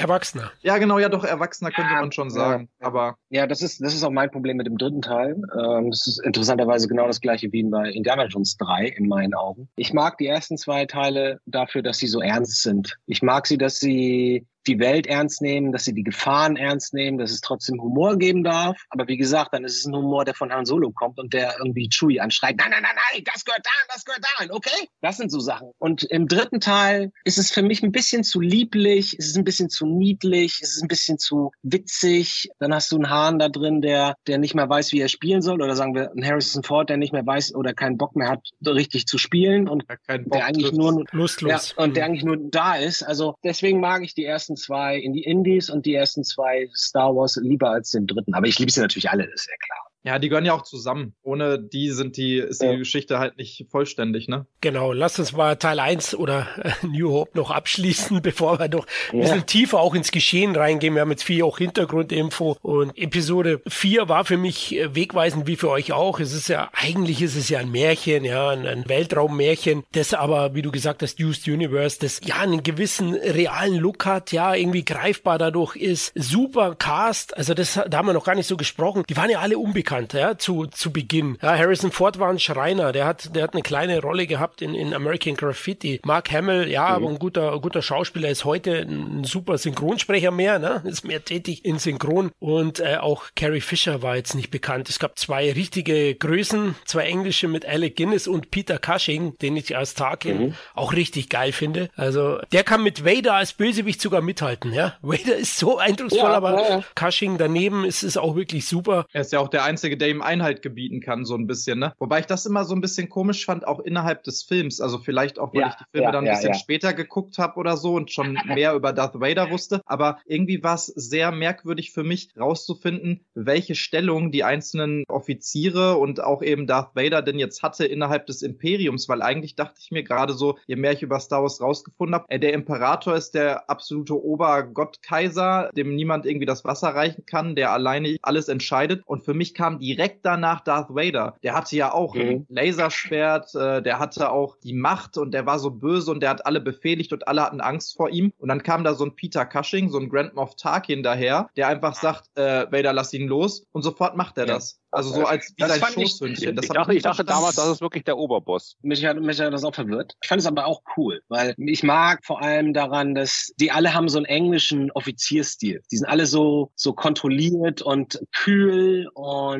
äh, humorfrei. Deswegen macht es das umso, umso lustiger, wenn die dann alle Angst vor, vor Vader haben. Aber genau das, was du gerade gesagt hast, hat mich auch irritiert, dass da plötzlich Tagen sagt, Schluss jetzt damit, Vader, lassen Sie ihn los, wenn Sie es wünschen. Dann denkst du so, hm, wer ist denn, wer hat denn hier eigentlich das Sagen gerade? gerade. Genau. Vielleicht wussten sie es auch im ersten Teil noch gar nicht. Weißt du, die haben einfach die da hingesetzt und Vader war wahrscheinlich eher sowas wie ein harter Sidekick und danach, naja gut, dann war Tarkin weg, dann hast du ein Argument zu sagen, dann ist er jetzt ja der, der Big Macke. So, und wenn der dann in Teil zwei am Anfang über das Deck schreitet, in der ersten Einstellung, die gucken alle ängstlich hoch, dann weißt du schon, ah, okay, jetzt wissen wir, was die Situation ist. Er ist der Boss und wer nicht gehorcht, wird umgelegt. Aber geht's euch auch so, wo in dem vierten Teil die Klonjäger erwähnt werden, dass das für euch damals was total riesengroßes, mystisches irgendwie war? Oh, die oh, Klonkriege. Ja. Und ich fand ja, selbst oh, ja. in den Prequels und auch durch die Klonserie, das ist jetzt auch zufriedenstellend für mich und auch schlüssig und passt so, aber es ist nicht so, wie ich es mir damals als Kind vorgestellt hatte irgendwie. War irgendwie. Ja, das war so, ich meine, wir reden hier von Anfang ja. 80er ja. und wusste, ich wusste als Kind noch nicht mal, was Klonen ist. Also das heißt, es war einfach nur so ein Begriff für mich, ja. Aber ich gebe dir recht, das hatte was sehr Geheimnisvolles und es hat Ob sehr das neugierig gemacht. war von was? George Lucas oder hat er damals schon das mit den Klonen schon, schon auf dem Schirm gehabt? Oder war das einfach nur irgend so ein Buzzword, was er irgendwo aufgeschnappt hatte? Also ich kann mir nicht vorstellen, Klone war schon immer so ein Sci-Fi-Ding, ne? Das ja, hat er wahrscheinlich einfach da reingeworfen, das Konzept. Wahnsinn. Ja, Philip K. Dick hatte ja seine Romane auch schon veröffentlicht, also davor. Ja, also Lukas war sicherlich sehr, sehr belesen, aber ihr habt recht, im ersten Teil, ja, Grand Moff Tarkin war, war wohl die Nummer eins auf diesem Todesstern. Ja, war der Commander des Todessterns. Genau, ne? genau. Das war ja, glaube ich, auch offiziell so. Wenn ich mich nicht irre, wird, wird der Imperator in, in Episode 4 nicht genannt, ne?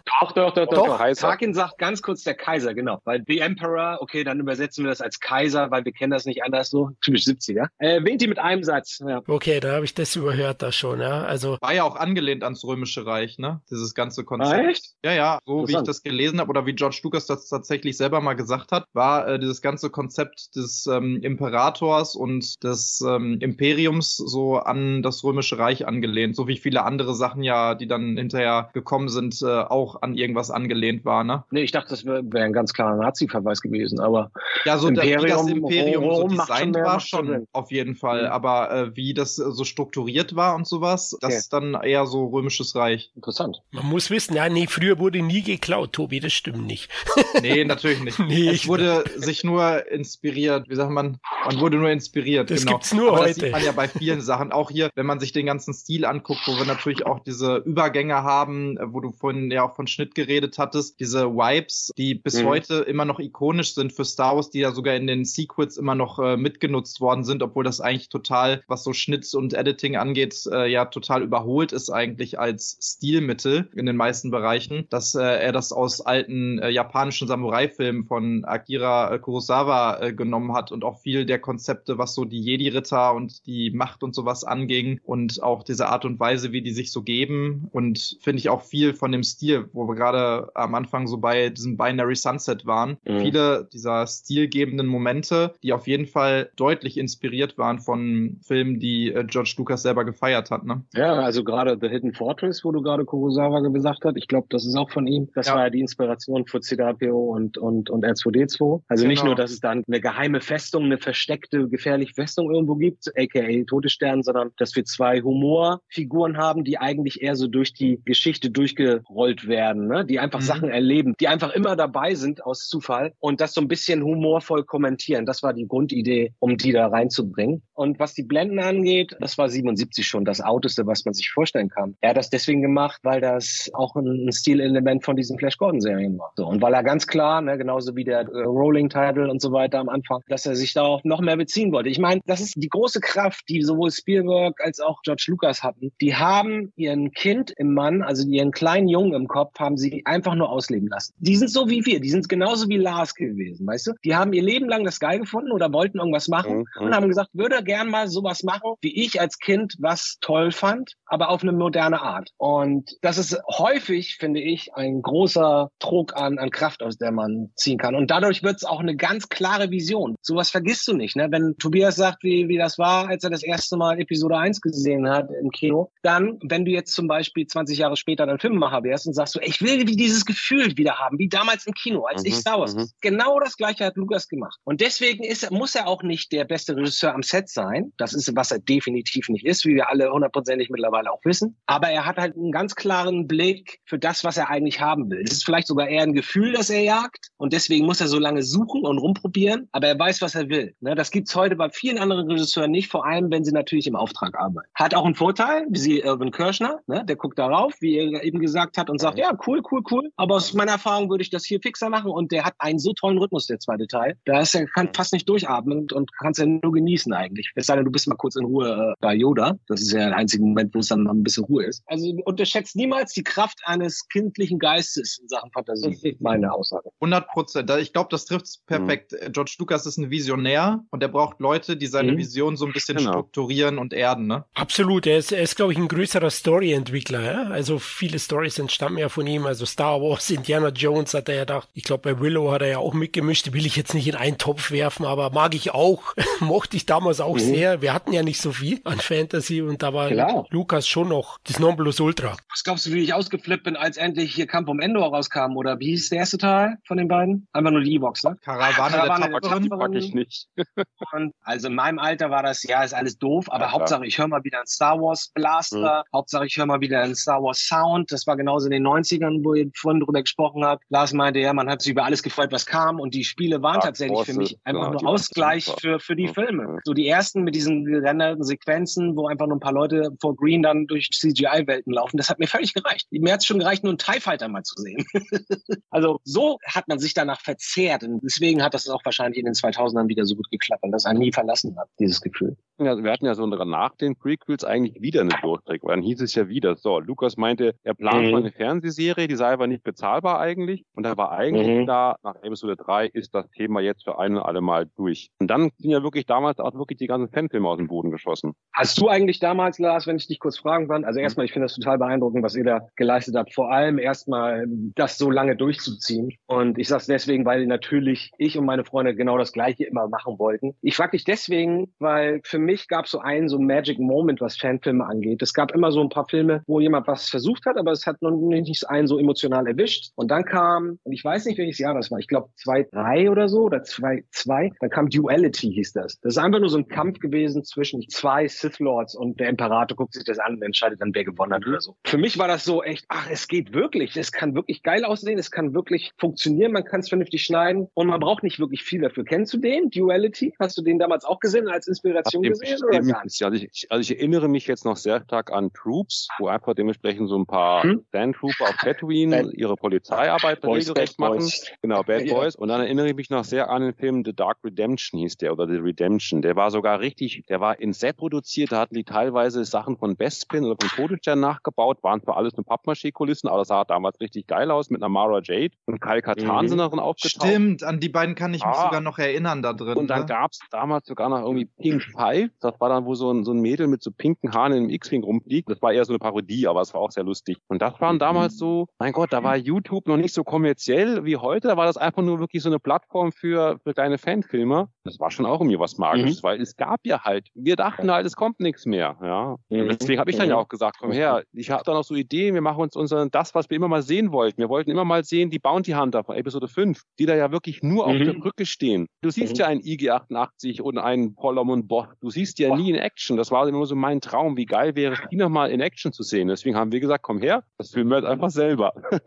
ja, ich, hm? ich wollte mal Bosk in Action sehen. Ja, das, der ist geil. Reptilien, der Reptilien-Typ, den fand ich immer am coolsten. Ja, also mit in, in, den Büchern ist er immer sehr, sehr, er ist halt sehr ungehalten und immer sehr neidisch und er kann seine Emotionen kaum kontrollieren, aber natürlich ist er auch ein ziemlich gefährlicher Gegner. Und wie halt dann so, sag ich mal, die Kopfgeldjäger sich gegenseitig die Beute abjagen, fand ich immer schon total spannend. Und das gab es ja dann dieses Spiel hey. von LucasArts, Shadows of the Empire, wo das ein bisschen auch drin vorkommt. Und mhm. mein Gott, das waren so die, die Golden Age of LucasArts, ne? Und da ist auch dann unser Film ja, entstanden. Eigentlich sollte unser Film auch, sollte auch in dieser Ära eigentlich auch dann stattfinden. Also eigentlich war so geplant, 2006 zu drehen und dann 2007, 8, 9 den Film rauszubringen. Und dann, mhm. also lange bevor wir von Disney irgendwas gehört hatten, hatten wir eigentlich schon geplant, den Film fertig zu bringen. Und dann, naja, ihr wisst ja jetzt, wie lange es gedauert hat mit ein paar Hanseln.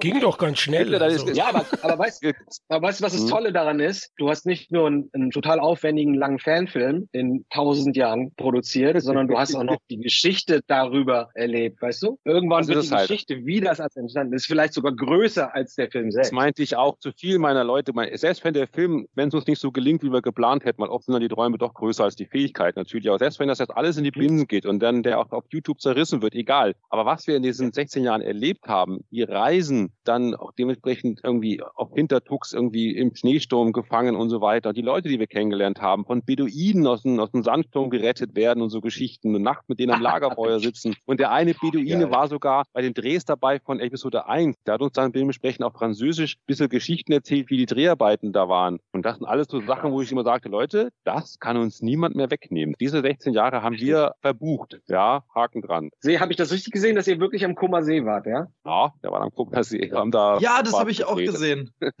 okay, okay. Ihr habt aber ein Foto davor gesetzt als Establisher von dieser berühmten Halbinsel mit dem Hotel da drauf oder was das ist, was wir auch aus James Bond kennen. Nee. Und ich frage mich. Das ist aber ein Foto von wieso? uns. Das ist aber ein Foto von uns. Okay, ja, ja, ich weiß. Okay, aber wieso gibt es davon kein Videofutter? Das hat mich mich nur gefragt. Von außen. Ähm, weißt du, als das kann ich dir genau sagen. Wir haben ja die Insel betreten zu Fuß, haben dann dort auch gefilmt und natürlich brauchte ich auch Außenaufnahmen für den Establisher. Dann haben wir uns in so ein Wassertaxi gesetzt und das Wassertaxi ist halt dann um diese Villa drumherum gefahren. Ich habe das auch gefilmt. Aber diese Aufnahmen sind sowas von verwackelt, kannst du komplett vergessen. Also Ah. habe ich, hat der Bene halt Fotos geschossen und haben wir halt ein Foto genommen. Also Ja, manchmal sind so viele Entscheidungen einfach notgedrungen passiert, weil wir es einfach auch aufgrund unserer Equipments und technischen Möglichkeiten nicht anders machen konnten. Da Ja, genauso- genauso Podcasts mitfüllen. Das solltest du sowieso machen. Das könnte eine Ja. Podcast-Reihe sein. Einfach nur zehn Wochen, einfach jede Woche, Geil, eine ja. Stunde. Ja, das ist das erste Das- Jahr, das ist das zweite Ja. Jahr, das ist das dritte Jahr. Also da. Es, es, gibt, es gibt auch im. Film gibt's viele Dinge, eines ganz prägnant, falls ihr das gesehen habt, und zwar im, wo die da auf diesem Eisplaneten abstürzen.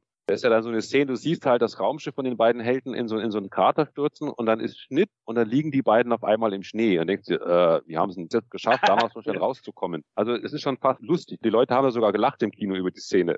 Aber das war ganz einfach. Ich meine, wir hatten immer geplant, irgendwie zu filmen, dass das Raumschiff noch irgendwie landet, dass die irgendwie noch rauskommen können. Aber wir sind sechsmal auf diesen scheiß Gletscher gefahren. Wir haben es nie geschafft, da irgendwie gescheite Szenen drehen zu können, weil immer kam irgendwas dazwischen, mal ein Sturm, mal war das Tape dann irgendwie kaputt und hab, irgendwann habe ich einfach aufgegeben. Und dann haben wir es auch nicht geschafft, diese Szene in CGI glaubhaft umsetzen zu können, so eine Art Bruchlandung und so weiter. Das war dann also keine bewusste Schnittentscheidung von mir, sondern einfach am Ende des Tages habe ich gedacht, mit dem Material, was ich jetzt habe, kriegen wir es nicht besser hin, als einfach jetzt hier, das Ding stürzt runter, Cut und jetzt liegen die beiden im Schnee. Und da gibt es natürlich viele Szenen im Film, die einfach aufgrund unserer Möglichkeiten das einfach nicht besser hin als Laie. Ich meine, das Aber das ist ja, einfach natürlich, auch natürlich aber, aber dafür ist es ein. Fanfilm. Das ist doch so geil. Das Genau, ist doch dafür. genau die Story von Star Wars, ne? Leute mit Ja. Vision und Herz, die einfach nur ihr eigenes Herzblut da reinstecken und das umsetzen wollen, was sie halt am Ende haben wollen. Aber auch Star Wars, gerade Episode 4, später wurde es ja ein bisschen einfacher, aber äh, Episode 4 ist doch eigentlich eine Story nur von Fails, wo wirklich alle Ja, zwei genau. Tage Ja, ja. wieder man an, an irgendeiner geil. Wand stand, gerade George Lucas als Macher und dann ist kein Geld mehr da und dann sind, hast du dich mit den Leuten verkracht und dann glauben die Leute nicht an deine Vision und dann will auf einmal 20th Century Fox nicht mehr Geld geben und man Ja. muss da irgendwie rumbetteln und dann funktioniert technisch was nicht und dann gibt's technisch teilweise Sachen gar nicht, die man umsetzen möchte, Mhm. muss sie nochmal neu machen. Ja. Also das ist ja eins zu eins die Story von, von Star Wars Episode 4, beziehungsweise von der Produktion von Star Wars. Also es ist so authentisch, das geht ja gar nicht. Das ist unglaublich. Das finde ich so Ja. geil. Das erinnert mich auch so ein bisschen an, an äh, den kennt ihr wahrscheinlich auch. Kennt ihr diese Dokumentation über die beiden Kids, die in den 80er Jahren sich in die 1 30 Mal im Kino angeguckt haben und daraufhin aus dem Gedächtnis den Film eins zu eins nachgedreht haben über zehn Jahre? Nee, das sagt mir gar nichts. Ja, das erinnert mich nämlich gerade an, an, an die ganze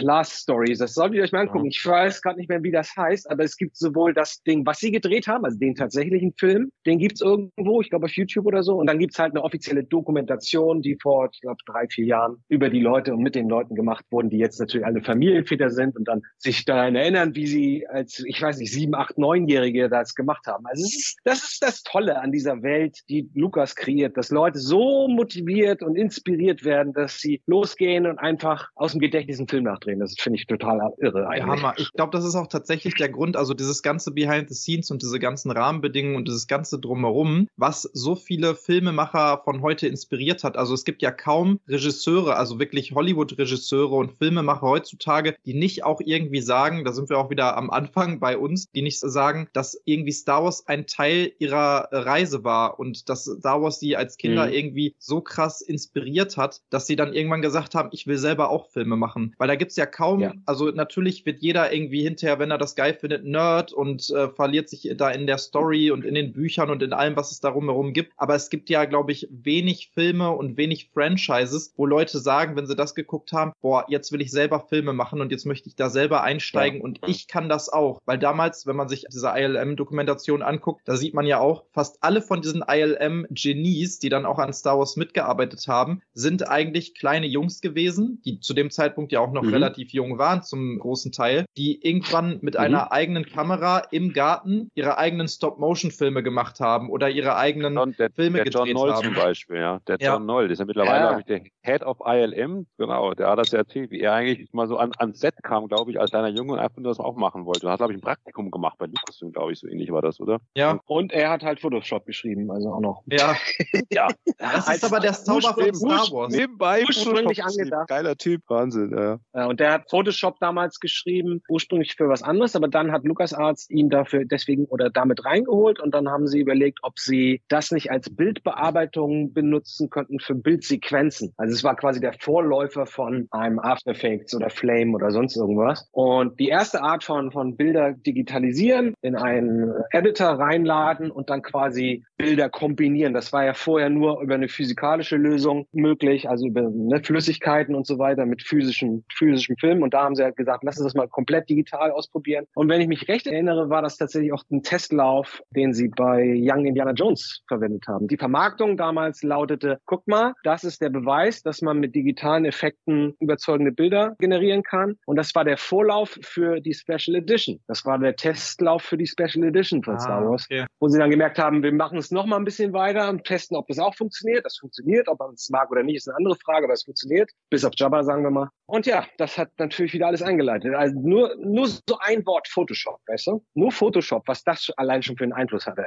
Unfassbar. Und der New Hope 11 Millionen Dollar gekostet am Ende. Tobi hat es ja schon erwähnt. Ursprünglich waren nur 8 Millionen freigegeben von Led Junior und dann ging es hin und her und Lukas war ja mit ILM nicht zufrieden, kam hin. Der einzige Shot, der fertig war, war glaube ich diese Rettungskapsel als erstes, die da. Nee, die, die Kanone und die Rettungskapsel. Ja, genau. Die Kanone auf dem Todesstern, ja. die Kanone auf dem Todesstern und äh, die Rettungskapsel am Anfang, ja. Richtig. und, und der war total frustriert und der Film sollte ja eigentlich Weihnachten 76 starten, dann wurde er nochmal verschoben, man hat das Budget erhöht und am Ende ist es ein Siegeszug durch die ganze Welt geworden, ja. Also Star Wars ist ja nicht nur in Europa richtig groß, auch in Asien und vor allem in Amerika eigentlich eine Religion, oder? Also für manche, ja, oder? Da habe ich mal eine Frage an euch jetzt, äh, weil ihr das ja damals auch selber miterlebt habt. Das habe ich mich schon immer gefragt. Also, weil wenn man so die Hintergründe von der Star Wars Produktion kennt und auch, dass natürlich George Lucas davor schon American Graffiti gemacht hat, was ja ein unglaublicher Erfolg war. Ich weiß gar nicht, der hat ja nicht mal eine Million Budget. Ich weiß nicht, wie viel waren das? 150.000 Dollar oder so und hat hinterher irgendwie 100 Millionen eingespielt, irgendwie so. Nagelt mich nicht drauf fest, aber unglaublich wenig Budget, unglaublich viel eingespielt. Und natürlich kannte man den schon so ein bisschen, aber damals gab es ja jetzt auch nicht so ein krasses Marketing, Internet oder irgendwas. Wie sind die Leute damals auf Star Wars aufmerksam geworden? Weil gerade weil es so ein Blockbuster war, war das quasi, der ist ins Kino gekommen, da wusste noch keiner, was das ist und dann Mundpropaganda? Oder wurde schon sehr viel gehypt von 20th Century Fox nee, im nee, Vorfeld nee. des Films oder so? Nee, also man findet, man findet mittlerweile sogar noch auf YouTube irgendwelche alten Videoberichte von irgendwelchen deutschen Fernsehsendern, die da mal Berichte darüber gemacht haben. Mhm. Und wenn man die sich anguckt, die sind so köstlich, wenn da dann von, von den Sturmtruppern erzählt wird und so Geschichten. Also das, aber es gab damals halt wirklich Fernsehberichte in den öffentlich-rechtlichen. Dann gab es natürlich die Plakate, dann gab es die Cinema als einzigste deutsche große Filmzeitschrift und Mundpropaganda. Also mehr kenne ich eigentlich von damals nicht, ehrlich gesagt. Aber das war in Deutschland ja. wahrscheinlich ja auch schon ein bisschen äh, später. Also der kam ja wahrscheinlich ja, in Deutschland klar. nicht dann raus, wo er in Amerika rauskam. Und da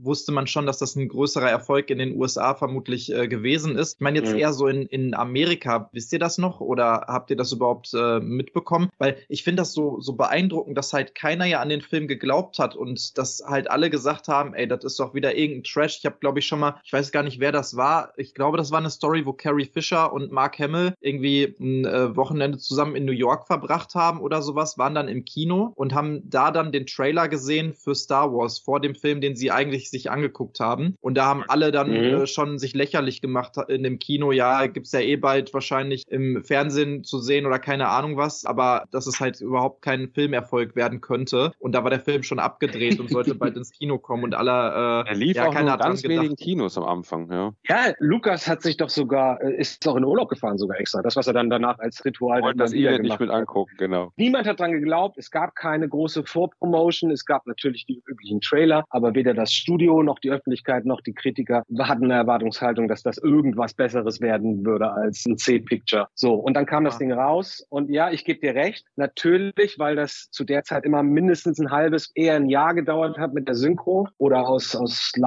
Gründen, keine Ahnung. Es hat immer eine Weile gedauert, bis es dann nach Deutschland kam. Und da hast du natürlich das auch irgendwie mitbekommen, dass da irgendein Film in Amerika gerade durch die Decke geht. Ne? Thema wieder mal Blockbuster und so weiter, die ganzen Bilder, da kann man auch sich einfach nur eingeben, Blockbuster Star Wars und sich mal die alten Bilder angucken, wie viele Leute da standen. Ich bin aber der Meinung, dass für mich persönlich das, wie gesagt, völlig eine Überraschung war, weil ich gar nichts wusste, außer C3PO, R2D2 und Luke stehen in der Muppet Show und machen irgendwie ein paar Sprüche. Und ich fand die Roboter cool und dachte, oh, das scheint ja ganz nett, das würde ich mir gerne angucken. Mehr war das bei mir nicht. Danach war das natürlich der größte Hype, den man sich vorstellen kann. Ich weiß noch, als es hieß, ich glaube nach Teil zwei, ich kann mich bildlich daran erinnern, wie ich mit meinen Freunden in, in unserem Treppenhaus stand bei meinen Eltern und irgendwer kommt rein, Cameron hat gesagt, er hätte die neue Bravo gelesen und in der neuen Bravo steht drin, dass, dass Han Solo gestirbt, dass der gestorben ist am Ende von Teil 2. Und ich glaube wochenlang, nein, das geht nicht, das kann doch nicht an. Und jeder, jeder war da mit drin in dem Thema. Also der Hype war riesengroß, aus dem Nichts bis auf 100 Prozent. Das wollte ich nur damit sagen. Krass. Aus meinem, Ja, gut, aus meinem ist ja auch gar nicht so weit weg von der Realität. Ne? Damals, äh, du hattest es vorhin schon angesprochen, Harrison Ford wollte eigentlich getötet werden, weil er gesagt hat, äh, Mhm. die Story ist erzählt von Han Solo und hat äh, Lucas im Mhm. Prinzip darum angebettelt, dass er dann stirbt und dann haben sie ihn in Carbonit eingefroren äh, in der Story, weil sie halt wirklich nicht wussten, ob Harrison Ford nochmal wieder zurückkommt für Episode Eben, 6, ja, weil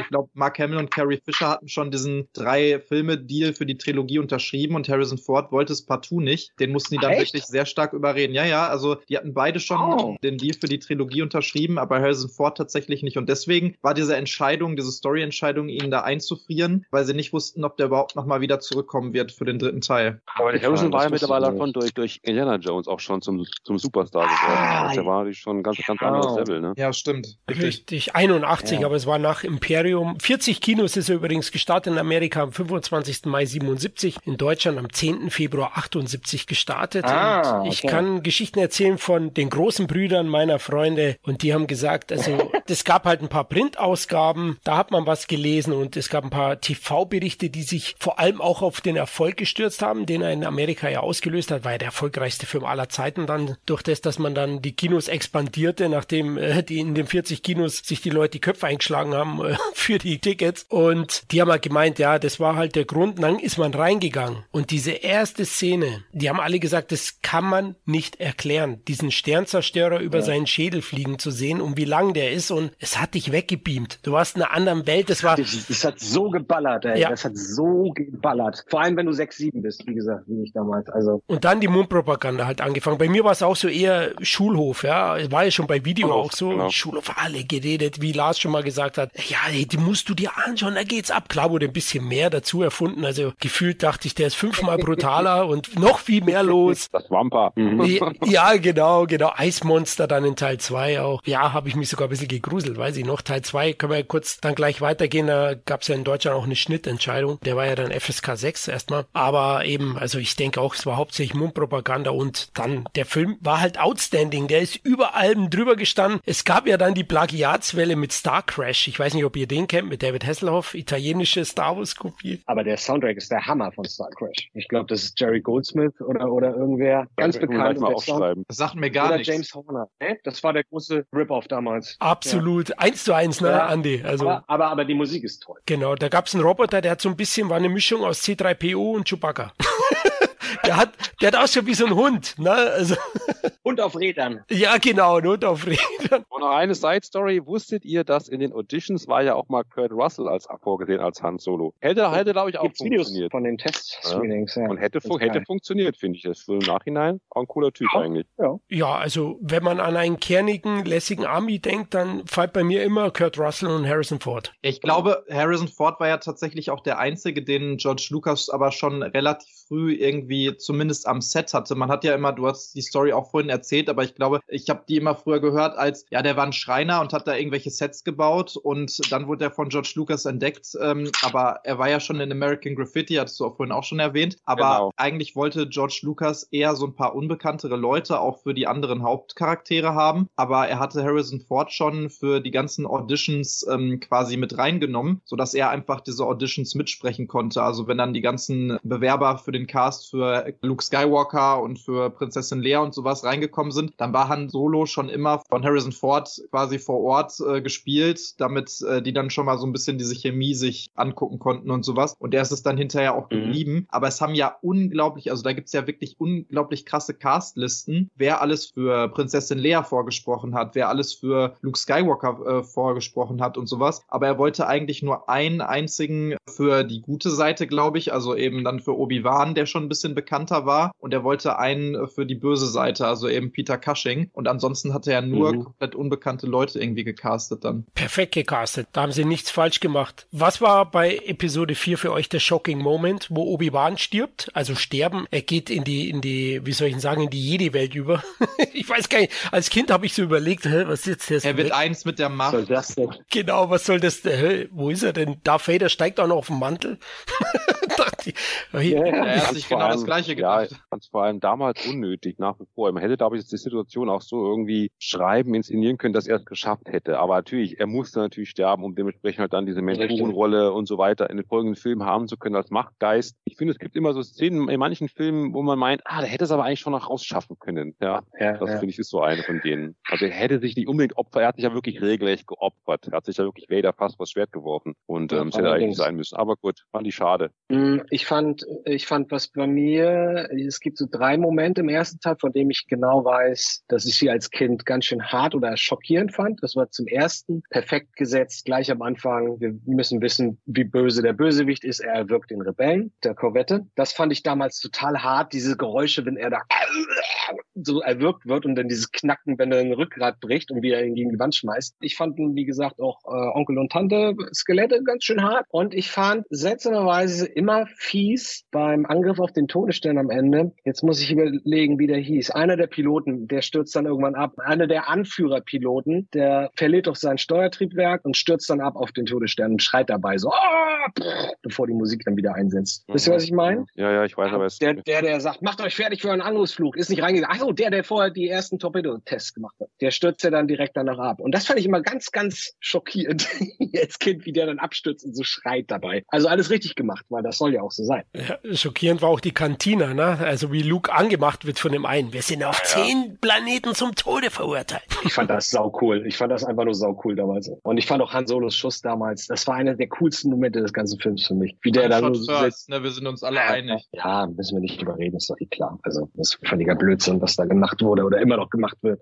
Auch wie bescheuert es aussah hinterher. ja, ja. wie, der Kopf da, wie der Kopf sich dann so wegdreht. Ey. Leute, warum? Warum? Naja, egal. Aber sehr interessant vielleicht noch an der Stelle, wo du gerade sagtest, Darth Vader am Anfang, um den äh, so zu inszenieren, vielleicht als Hintergrund, wie viele Leute überhaupt Darth Vader gespielt haben und wie wichtig das war, dass da halt auch diese ganzen Leute zusammengekommen sind, um ihn zu spielen. Weil habt ihr euch mal diese Original-Szenen, äh, also die, von denen du gerade gesprochen hast, am Anfang, wenn er dann das erste Mal da aufs Rebellenschiff geht, angehört? Die ja, Originalstimme ja. von David ja, Prowse. Sind, ja. Das ist so lächerlich, also wirklich gar nicht äh, funktioniert. David Prowse hat den ja gespielt quasi in der Rüstung. Also er war ein Bodybuilder, sehr groß, sehr breit, auch super gemacht, glaube ich. Diese Körperlichkeit, die ist ja sehr wichtig bei ihm. Dann haben wir James Earl Jones als Stimme, die ja auch perfekt passt und äh, natürlich noch von den Soundeffekten dann ne, dieses ähm, Atmen und sowas. Ich glaube, der, der George Lucas wollte damals auch Orson Welles haben, war ihm aber dann mhm. auch schon wieder zu bekannt als äh, Stimme, weil er sagte, die wird wahrscheinlich wiedererkannt und das wollte er nicht, dass man das mit irgendwas anderem verbindet. Dann hast du noch äh, den Bob, wie hieß der denn noch? Bob Anderson oder so? Er hat ähm, die Stunts gemacht und er hat äh, quasi das ganze, die ganzen äh, Kämpfe gemacht, weil der war nämlich, äh, ich glaube, mhm. Fechter und hat da äh,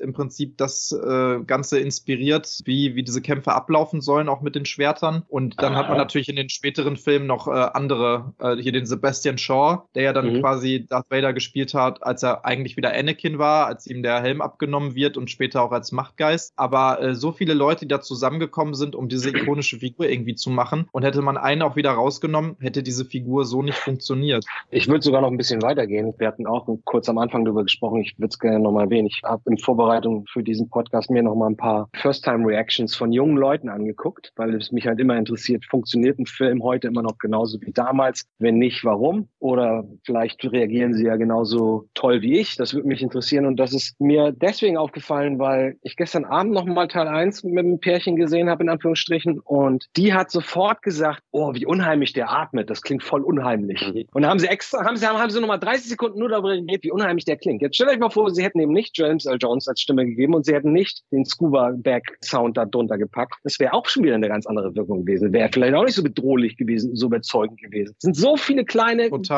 Glückliche Entscheidungen, ey. Ja. Hat der vielleicht Black Christmas gesehen damals? Da stöhnt ja auch so ein Perverser am Telefon immer. Ja. Der atmet auch nur, wer weiß. Ja, war auf jeden Fall ein Riesenhit, hat alles revolutioniert mit Der Weiße Hai, haben wir schon erwähnt, auch das Blockbuster-Kino, das Moderne, würde ich sagen, hat sogar Star Wars noch stärker geprägt und auch die von vornherein geplanten Trilogy-Filme oder Franchises, ja, also sowas wie Herr der Ringe oder Tribute von Panem, die von vornherein aufgrund einer starken Marke schon geplant ist für Mehrteiler, da war Star Wars auch wegweisend, weil früher wurden ja Filme erst, also Weiße Hai 2 oder so, der wurde ja nachgeschoben, der war ja nie wirklich final geplant und bei Krieg der Sterne merkt man schon die Entscheidung, was mich irritiert hat, Darth Vader überlebt, wird er ins All geschleudert, da gibt es schon so ein paar Entscheidungen, wo du merkst, ah, da ist eine Möglichkeit da, aber er würde auch funktionieren als Einzelfilm. Das würde er schon ja, auch. Absolut. Bei Teil 2 ist es eben nicht möglich. Der ist ganz klar als Mittelstück geplant gewesen. Das Budget war wesentlich höher, 32 Millionen Dollar. Lukas hat es ja großteils aus seiner eigenen Tasche bezahlt, um die völlige Freiheit zu behalten. Wahnsinn, auch ein Risiko damals zu der Zeit, wo man gesagt hat,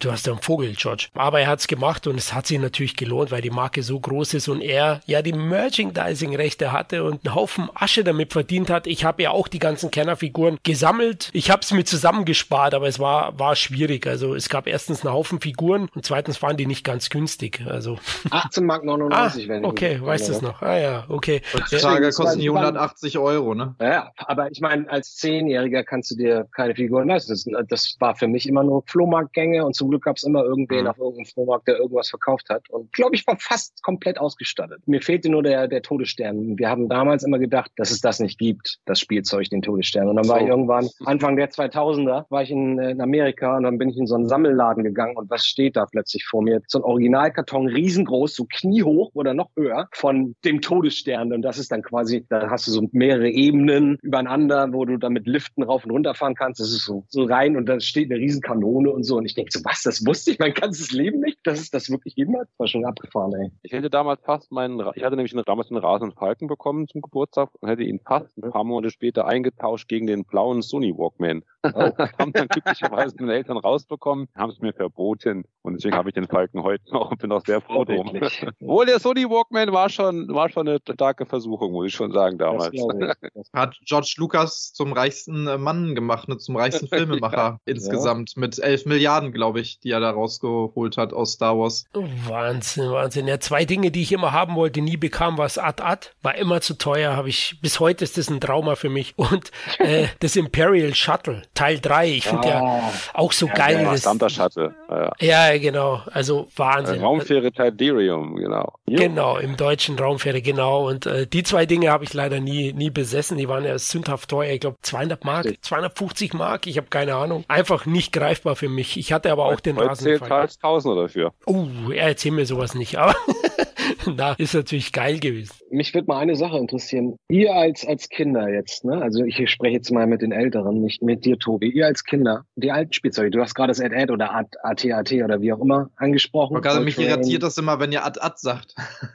ich sag Ad-Ad, ich sag Ad-Ads. Ja, ja. JJ sagt auch Ad-Ads, also ist mir egal. Stimmt, so, das habe ich auch gelesen. So kann ich das von früher. Dass sowohl beim TIE Fighter als auch beim X-Wing Spielzeug als auch beim Ad-Ad die Proportionen nicht gestimmt haben. Dass das alles vorne und hinten, wenn du raufguckst, ist so, ja, sieht irgendwie anders aus. Ist euch das ja, als Kind auch ja. gefallen? Weil ich ja, weiß immer ist mir sogar schon als Kind aufgefallen. Weil ich finde, okay. der Falke wirkt viel gedrungener als er wirklich. Der wirkt ja in Wirklichkeit viel länger gezogener und viel schlanker und flacher. Mhm. Das Spielzeug mhm. wirkt schon ein bisschen zusammengestaucht irgendwie, finde ich. Fand ich Aber damals schon. Okay, geflogen bin ich mit Falken eh nie, weil der war so unhandlich groß. Alter. Ich habe mehr innen gespielt, ja.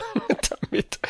Schach oder wie hieß das? Weiß ich nicht. Diese Schachart mit den Figuren. Ich wollte noch zu, zu Episode 4 1 sagen, eine kleine Schwäche fand ich, fand ich die Pressenszene, ja. Also die hat mir damals nicht so gefallen, weil du einen Todesstern erzählt hast mit den verschiedenen Ebenen und da gab es bestimmt auch diese Pressensequenz. Ich glaube, ich glaube, die Presse ist unten drin in dem Spielzeug. Ich glaube, glaub, ja. Mhm. Und die hat, das hat dir nicht gefallen? War das dir nicht spannend genug oder fandest du es albern oder was? Ja, jetzt so bei der Wiedersichtung, gerade damals war es schon, da ist ja ein Viech drin, ja, das einen Luke runterzieht oder so. Ich fand es generell so als Lösung aus diesem Gefängnistrakt zu kommen, bisschen zu einfach, ich weiß es nicht. Ja, der ist ja da ein bisschen sprunghaft dann auch. Klar, wahrscheinlich auch Budgetgründe. Lars hat es ja schon erzählt, wie es bei ihm da auch lief. Das geht mir alles ein das bisschen schnell. super spannend, diese Szene. Ich, fand, sie, ich fand, die auch, ich fand die auch spannend, ja. R2D2 muss im Letz-, in der letzten Sekunde noch dafür sorgen, dass die nicht zerquetscht werden und so. Äh, das fand ich super. Ich fand das auch, muss ich sagen, ich fand das auch. Okay. Aber ja, ich bin gerade hin und her gerissen. Ich kenne das alles halt in- und auswendig, weil ich, weil ich das immer auf äh, Walkman gehört habe. Wenn ich Zeitungen ausgetragen habe, ich die Filme immer auf Walkman gehört und quasi aufgenommen von VHS. Gab es von Europa aber auch das Hörspiel. Das habe ich auch noch. Habe ich auch noch. Kennst du das Hörspiel zum dritten Teil, wo sie komischen Sprecher haben, der immer über das philosophiert, was, was im Film passiert? Nee, das kenn das ich fängt nicht. so an. Krieg,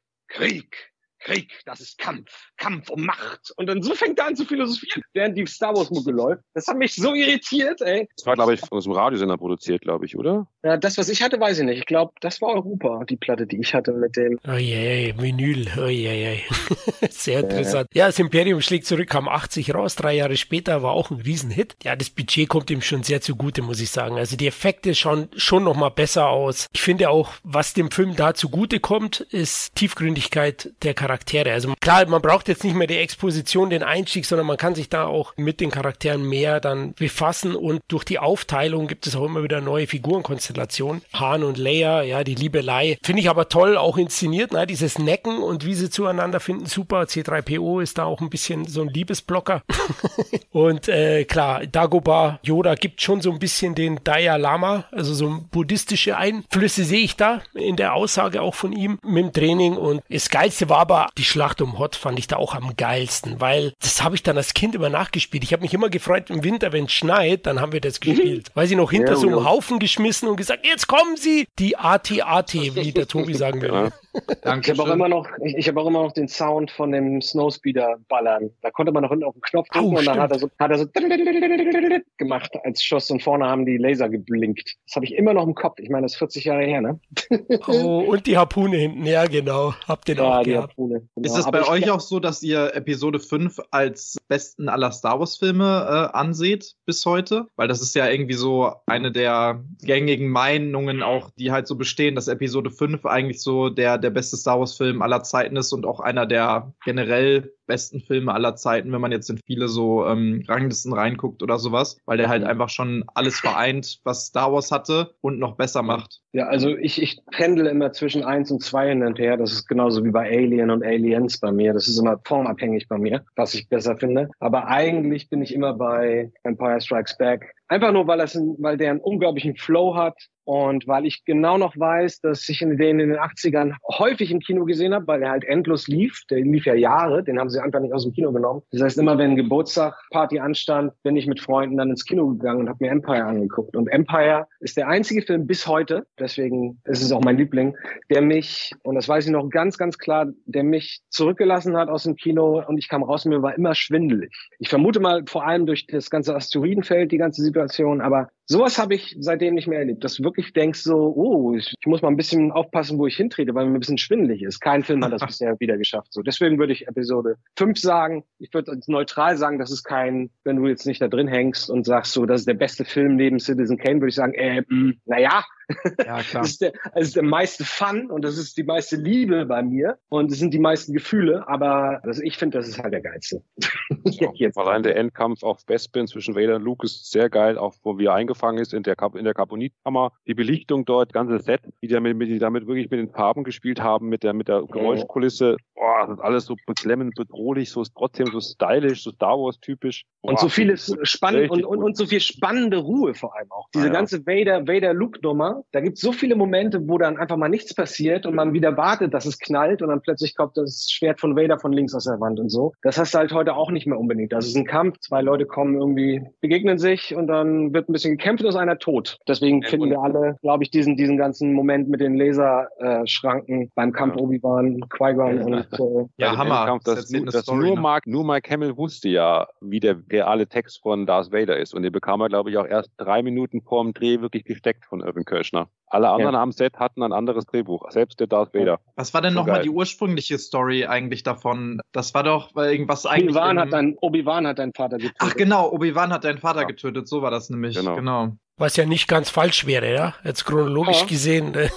Ja, ja. Jetzt stellt euch mal vor, er hätte gesagt, Obi-Wan hat deinen Vater getötet und damit steigen wir aus. Luke ist genauso fertig und frustriert, weiß nicht, wie er mit dem Geist Obi-Wan gegenübertreten soll. Und im dritten Teil kommt alles zusammen und im dritten Teil kommt erst, übrigens, ich bin dein Vater, töte mich, bitteschön. Das wäre auch ein interessanter Drive gewesen oder eine Auch, interessante auch mal hätte Ja, auch auf jeden funktioniert, Fall. ja. Meist, glaube ich, falsch zitiertes äh, Zitat aller Zeiten. Ja, ja. Mit Ja. Luke, ich bin dein Vater. Aber ich glaube wirklich, diese Last auf sich zu haben, dass das Monster wirklich dein Vater ist, ist, glaube ich, nochmal wesentlich schwieriger als dementsprechend das Wissen, dass Obi-Wan, weil eigentlich kannte er ja Obi-Wan erst seit ein paar Tagen.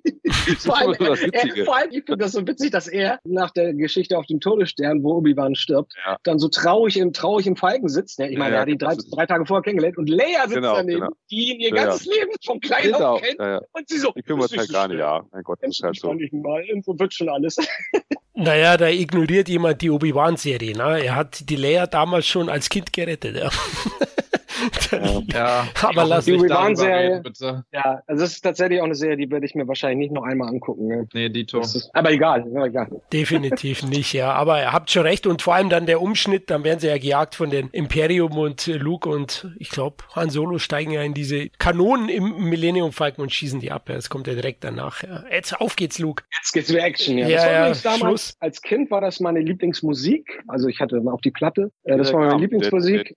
Diese TIE Fighter-Geschichte, ja. TIE Fighter Attack, das war mein Lieblingssong. Und, äh, und diese, diese Szene, einfach durch diese Dynamik, das ist das Schöne. Jeder andere hätte das irgendwie total langweilig gemacht. Aber durch die Tatsache, dass diese Geschütztürme sich so schnell bewegen können, zumindest sieht so aus im Schnitt, dass man richtig das Gefühl hat, wie du so mit den Fightern mitgehst, während du die Kanone bedienst und Luke und, und Han so hin und her geworfen werden. Das hat mir alles sehr, sehr gut gefallen damals, muss ich sagen. Heute sehe ich plötzlich, oh, da sind ja kaum Effekte drin.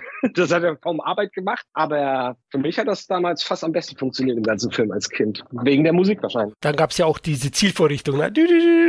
Wenn die beiden. Ich habe auch bis heute, ich habe bis heute nicht verstanden, wie das funktioniert. Die kriechen nach unten und nach oben an der Leiter und dann drehen sie sich um 90 Grad und gucken nach unten und nach oben, aber die Gravitation ist irgendwie anders. Das habe ich bis Das heute habe nicht ich auch verstanden. nicht verstanden. Das habe ich mich schon immer gefragt, irgendwie, wie das sein Ja. kann. Ich habe auch keine Erklärung dafür. Ich habe mich immer gefragt, wie die Slave One funktioniert. Und das haben sie glücklicherweise Oh, in der letzten Mando-Staffel gut hinbekommen. Also das haben sie schon gut aufgearbeitet, das Design. Sag mal, ist in, in dem Spielzeug nicht auch immer dieses drehbare Mo Modul Ja, drin? das, das Ja, war da auch drin. Ja. Stimmt. Wenn du die, die, die Flügel drehst, dreht das, das Ding sich mit. Ja, stimmt. Das Cockpit quasi. Ja, das ist ein geiles Raumschiff, ey. Ich meine, es ist, es ist ein Bügeleisen, aber es ist ein geiles Raumschiff. Also von daher. Ja, jetzt, da sind wir ja schon bei den zwei spannendsten neuen, ja, drei spannendsten neuen Figuren. Imperium schlägt zurück, Boba Fett. Ganz kurz nur Lando Calrissian und Yoda haben wir ja schon gesprochen. Alle auch legendär. Calrissian fand ich auch richtig cool damals. Äh, auch ja, die Wendung, ja, er musste ja dann Mhm. Zwangsläufig mit dem Imperium kurz mal zusammenarbeiten, was von der Spannung her ist, auch so ist. Und deswegen sehe ich auch Imperium mittlerweile als mein Lieblingsfilm. Da geht's mir wie Andy. Eigentlich war es als Kind war Rückkehr der Jedi-Ritter mein absoluter Favorit. Also absolut. Ich habe die Evox geliebt. Ich habe die Speederbikes geliebt. Dann die Han Solo-Rettung in Jabba's Palast finde ich heute noch unglaublich geil, wenn äh, Luke dann in diesen Skalat, oder? Heißt der Skalat? Dieses Monster am Bo- Sark. Salak, der hässliche Klund des Salak. Ja, genau, das Monster Fett doch Boden. 700 Jahre drin überlebt hat, gefühlt. Jetzt hör doch mal auf. Da. Die Grube von, äh, die Grube von Cocoon, wenn ich mich recht erinnere. Ja, Ja, richtig. Und da ist die Spannungsmusik, die habe ich als, als Kassette gehabt, die war Ey, auch die ist super. so geil. Wo er sich so umguckt und alle bereiten sich vor. So, das ist so cool. Ey. Ja, ja. So. Er gibt ja Jabba auch noch die Chance. Ne? Er sagt, Jabba, letzte Chance. Ja. Das ist dein Ende. Genial inszeniert, aber davor eben in Imperium schlägt zurück, lernen wir nochmal schnell Boba Fett ganz kurz kennen. Da fand ich ihn auch schon interessant, aber ja, seine ganzen Fähigkeiten werden ja da noch nicht gezeigt. Ja. Das kommt ja erst dann. übrigens in der Special Edition, dann ist er ja auch in der ersten Szene in Episode 4 mit reingeschnitten worden, ne? Dass er da schon neben Jabba stand, was ja, Ja, überhaupt ja. keinen Sinn macht. Nee, nee, nee, Moment, der stand da sowieso schon, ne? Das sind ja echte Aufnahmen, da war ja ein echter Ja. Menschdarsteller. Genau, es wurde rausgeschnitten ursprünglich, deswegen So, war es ja, in Episode 4 nicht drin, aber dann in den Special Edition wurde es wieder reingeschnitten. Da gab es ja ganz viele verschiedene Versionen, auch mit einem normalen, dicken Schauspieler statt Jabba, weil noch nicht klar war, wer äh, Jabba spielen sollte oder wie er aussehen sollte. Das Design war noch nicht final, glaube ich, ne? Aber äh, sehr witzig. Und ich muss sagen, ich fand da immer Luke, also ich fand vorher immer so, natürlich nicht, ich habe Episode 1 das erste Mal gesehen, ich wollte immer Jedi sein, ich wollte immer Jedi sein, fand dann aber irgendwie Luke ein bisschen uncool, so in Episode 4 ja. und in Episode 5 und man wollte halt eher nicht Luke sein, man wollte Han Solo sein. Boah, der ist der coole Typ, der kriegt die äh, Bitches, der hat einen coolen Wookie und der kann hier Millennium Falcon äh, fliegen und der war eigentlich ja so ein Rogue-like Typ, ne? Und ja. dann ab Episode 6 dachte ich mir, Alter, nee, jetzt siehst du das erste Mal einen Jedi-Ritter so in seiner Prime. Also diese mhm. Szene am Anfang, wo er Han Solo rettet. Erstmal dieses, wo er da reinkommt in diesen, wer ist der, Palast der zwei Sonnen von Jabba. Und dann hat er diesen Mantel an, diesen schwarzen. Und er ist generell in diesem ganzen schwarzen Outfit und ist halt so total ruhig. Also er hat im Prinzip jetzt dieses Junghafte hinter sich gelassen und ist jetzt so ein ausgeglichener alter Jedi-Meister. Er hat ein bisschen was von Yoda, ein bisschen was von Obi-Wan. Aber er ist trotzdem jung und stark und krass. So ein bisschen das, was ich halt bei den Sequels auch irgendwie vermisst habe, dass man ihn einmal so richtig halt krass nochmal sieht. Und was ich dann wiederum in Boba Fett und Mandalorian, da wo er zumindest vorkam in den Serien, total geil fand, ihn so in seiner Prime zu sehen. Das fand ich da Hammer. Und ab da dachte ich mir, boah, nee, okay, Jedi ist auf jeden Fall das Allercoolste. Nichts geht über Jedi, weil man ihn da halt sieht, wie krass er einfach ist. Auch in dieser Rettungsszene, wo er dann von R2D zu sein äh, Lichtschwert da zugeworfen bekommt und sowas. Das ist doch der absolute Hammer. Ab da dachte ich immer nur noch, ey, ich will nur noch Jedi sein, ich will ein Lichtschwert haben. Das ist das Coolste, was man sein kann auf der Welt. Vergiss nicht den Rancor, ja, wie er den noch erledigt unten mit Cleverness. Ja, ja mit viel Glück, aber auch den Rancor. Okay, ja, gut. Er hat ja einen langen Knochen gehabt, ja.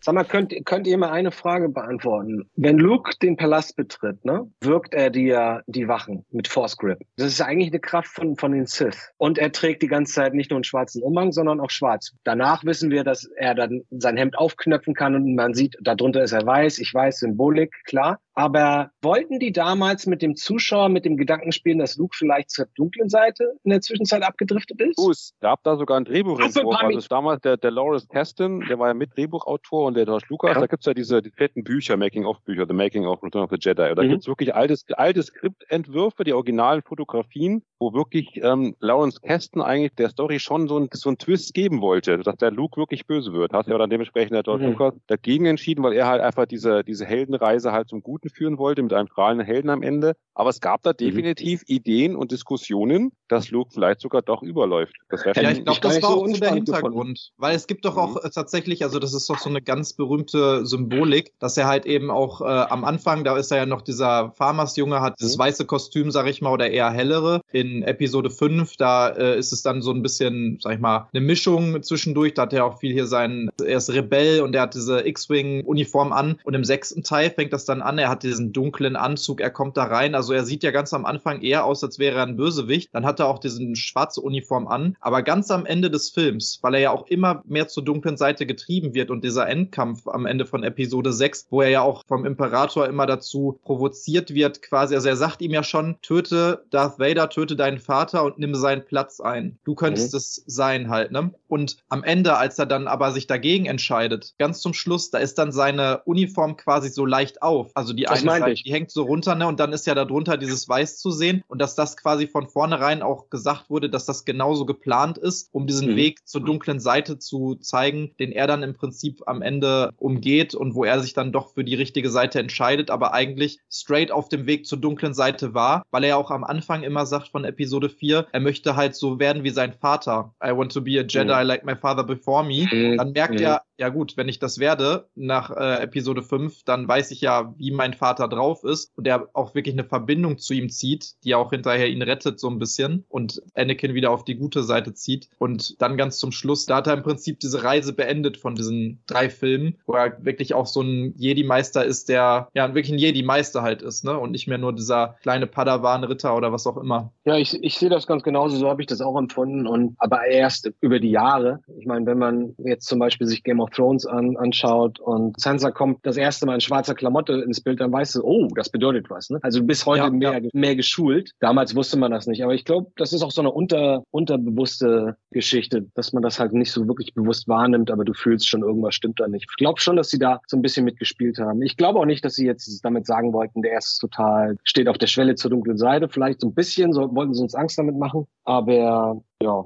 Gut, der Titel war ja ursprünglich Revenge of the Jedi, oder?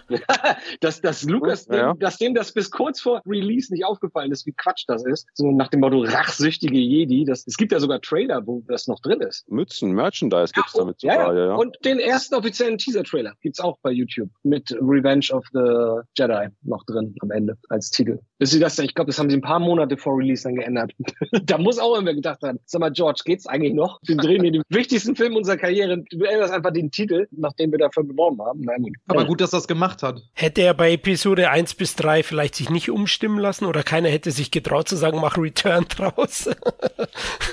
Wer weiß. Was ich da so spannend finde, man weiß es ja nicht so. Es gibt ja Gerüchte, dass dementsprechend Episode 1 und 3 ja auch schon eigentlich quasi nicht vollständig durchgeskriptet hatte, aber schon in, in Rohform auch schon existiert hatten. Dass er, glaube ich, bewusst, glaube ich, sechs Teile oder sogar neun Teile mal angelegt hatte, mhm, aber mhm. aufgrund der Umsetzbarkeit sich für den vierten entschieden hat, weil die einfach von der Machbarkeit her am nächsten dran waren. Man weiß halt nichts Genaues. Man weiß natürlich jetzt nicht, wie viel jetzt von den Prequels sozusagen zu der Zeit schon in, in welcher Form existiert haben. Aber ja, natürlich ja, mal interessant. Also, ne? Ja, ich, ich, ich denke, das kannst du ja kaum noch definieren. Das reicht ja, wenn das George Lucas irgendwann mal 1974 eine Outline geschrieben hat. Ja, wir wissen alle, dass die erste Outline von Episode 4 nicht ansatzweise irgendwas mit dem Film am Ende zu tun hatte. Und ich vermute mal, der ganze Rest war genauso. Aber wie auch hier könnte ich mir vorstellen, dass er so ein Grundgefühl hatte, sich daran so ein bisschen orientiert hat. Das muss jetzt nicht spezifiziert sein auf spezielle Storybeats oder so, sondern einfach nur, ich will sowas machen, dann wird es ein bisschen böse und hier kommt ein Turn und da muss irgendwas Positives passieren. So, so hat er wahrscheinlich eher gedacht. Ich kann mir vorstellen, dass er grob einen Plan hatte für die Prequels, auch wenn sie da immer dieses Video zeigen, wenn er sich da hinsetzt und den ersten Satz schreibt.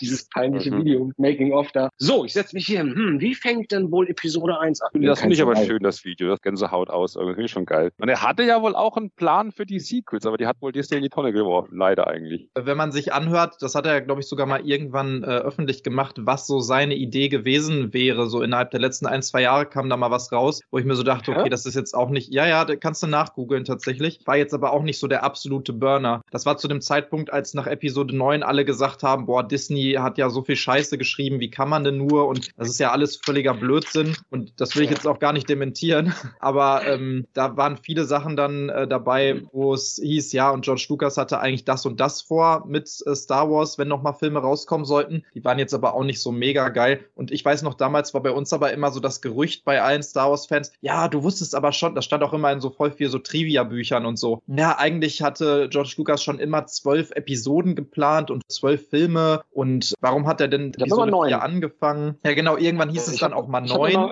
Ich habe noch so ein ganz also altes neun, neun, neun, Er orientiert sich ja auch so ein bisschen an dieser Ringanalyse des Heldengangs. So, und ich glaube, da geht es auch um die Zahl neun, dass das irgendwie einen runden Kreis bildet. Also ich glaube, zwölf war, glaube ich, zu viel. Ja, ähm, also wie gesagt, ich habe ja. so ein Buch, da stand das drin mit zwölf irgendwie. Dann hieß es immer äh, neun waren es auf jeden Fall. Und dann hieß es irgendwann, ne, das ist alles Fake und der hat doch nie irgendwas geplant. Und dann kann man aber wiederum sehen, dass er einfach viele Ideen, glaube ich, genommen hat, die er umgesetzt hat. Zum Beispiel Mace Windu als mhm. Namen zum äh, gab es ja auch in einem der ersten Treatments, ähm, Richtig, ja. wo eigentlich der Hauptcharakter, also die hatten auch gar nichts zu tun dann mit der eigentlichen Star Wars Geschichte von Episode 4, aber das war auch dieses Journal of the Wills Part 1 Adventures of Mace Windu, wo er dann irgendwie oh. Jedi sein sollte, der ähm, da kann man alles nachlesen. Auf jeden Fall sehr wirre Stories, die auch dann teilweise seinen Freunden gezeigt haben, die gesagt haben, ich verstehe gar nichts, das kannst du so nicht umsetzen, ich verstehe wirklich nichts davon und er mhm. dann so ein bisschen dran gearbeitet hat, das vielleicht so ein bisschen in eine Form zu pressen, die auch nachvollziehbar ist. Also eben diese Heldenreise und dieses Märchen und es war einmal vor langer Zeit und so. Und Episode 4, glaube ich, habe ich auf jeden Fall mal von ihm gelesen als Zitat, dass er, ich meine, ursprünglich hieß es ja nicht Episode 4 und es war nicht als Episode 4 vielleicht geplant, das kam ja dann eher später. Das war ja früher einfach mhm. nur Star Wars oder Krieg der Sterne. Und dass mhm. er auch bewusst vermieden hat, einfach irgendwelche äh, Nummerierungen da reinzunehmen, weil er halt einfach auch nicht damit gerechnet hat, das hatten wir ja vorhin ja schon, dass es überhaupt danach noch was geben wird oder irgendeiner noch vielleicht weitere Teile haben wollen würde. Und dann hat das ja, glaube ich, wann kam das das erste Mal? Bei der Special Edition, glaube ich, ne? Da war dann dieser Opening Crawl verändert. Nee, schon, das Imperium wurde schon mit Episode 5 äh, tituliert. Ach, tatsächlich? Imperium schlägt zurück, okay. ja. Ich dachte, das kam erst irgendwann später, irgendwie in den 90ern, als dann so ein Re-Release war oder sowas, wo die dann gesagt haben, okay, jetzt ist Star Wars Episode 4 in New Hope anstatt nur Krieg der Sterne. Also ich wüsste auch gerade nicht. Weißt du das, Flo, wann, wann die damit genau angefangen haben? Ich erinnere mich nicht, dass das bei Empire damals, dass da schon Episode 5 stand oder so. Also ich habe extra nachgelesen, Episode 5, und ich kann mich auch erinnern, dass ich in den 80ern, Ende der 80er schon gehört hatte, dass das 4 und 6 wäre Episode. Also irgendwie habe ich so im Kopf auch. Daher muss ich das schon aufgesaugt zu haben. Also laut dem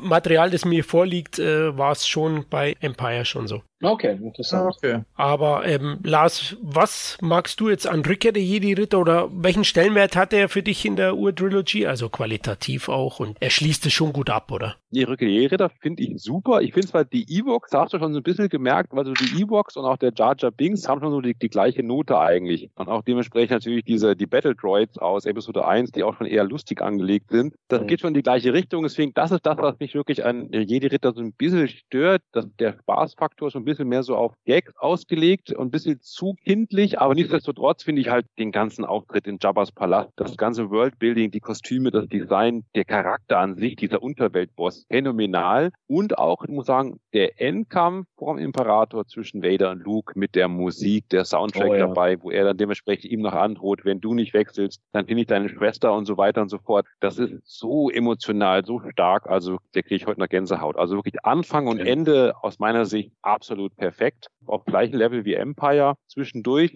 der Ausflug auf Endor ja, klar, die Speederbike, super geil, aber das alles, was mit den, mit Evox gefällt mir jetzt nicht so. Aber nichtsdestotrotz super runder Film. Also ich liebe den auch abgöttisch, kein Thema. Weißt du, was für mich der einzige, in Anführungsstrichen jetzt ganz streng gesprochen, der einzige richtige Vorteilmoment der Evox ist? Also, dass die niedlich sind und speziell Wicked, dass der natürlich geil designt ist und so, ist gar keine Frage. Ich störe mich eher daran, wie Han Solo mit denen umgeht, dass der nicht irgendwie genervter ist, sondern immer so, oh, ihr seid der niedlich. Nee, der einzige Vorteil ist, dass du baust die halt als so ganz friedlich und liebenswert und süß auf und dann kommt der Kampf und sie müssen erst einstecken und dann denkst du, ah, wie soll das wohl funktionieren hier? Und dann gibt es diesen einen Moment, kurz bevor der, der Twist innerhalb der, der Battle Story passiert, da gehen zwei Evox drauf. Ihr wisst wahrscheinlich, was ich. Nee, ein Evox geht drauf ja, und der andere läuft zurück und dann, weint dann. Hm. Das hat mich super bekommen dann. Immer noch. Ich höre die Musik gerade und wie er so knurrt und jault. Und wie er sich dann mit dem Kopf auf ihn so lehnt. Das ist so traurig. Das kannst du natürlich nur machen, ja, weil du die jetzt eine halbe Stunde vorher fröhlich da rumhoppeln sehen hast. So. Das macht die Situation danach natürlich plötzlich viel bedrückender oder viel ernsthafter. Ne? Das, was ich ja auch, oder was Lars vermutlich auch meint, dass es einfach ein bisschen zu witzig, zu niedlich ist. Und da bist du wieder gegroundet und hast gesagt, pass auf, hier geht's um Leben und Tod, hier gibt's keinen Spaß, die gehen auch alle drauf. Das ist auch nicht unwichtig für den Film. Auch wirklich geil an dem Film, dass das Universum eigentlich wieder größer gemacht wird durch solche Andeutungen. Zum Beispiel werden dann die Bothan Spies, die Bhutaner erwähnt, die die Pläne sozusagen erbeutet haben. Die haben dann dementsprechend dieses Tidirium Shuttle, wo du dich fragst eigentlich, wie kamen die Rebellen an das Shuttle? Da gibt's dann werden so viele Dinge, damals, als wir Kinder waren, wurden da so viele Dinge erwähnt, wo man dann, sag ich mal, nach dem Film noch das gedanklich weiterspinnen konnte.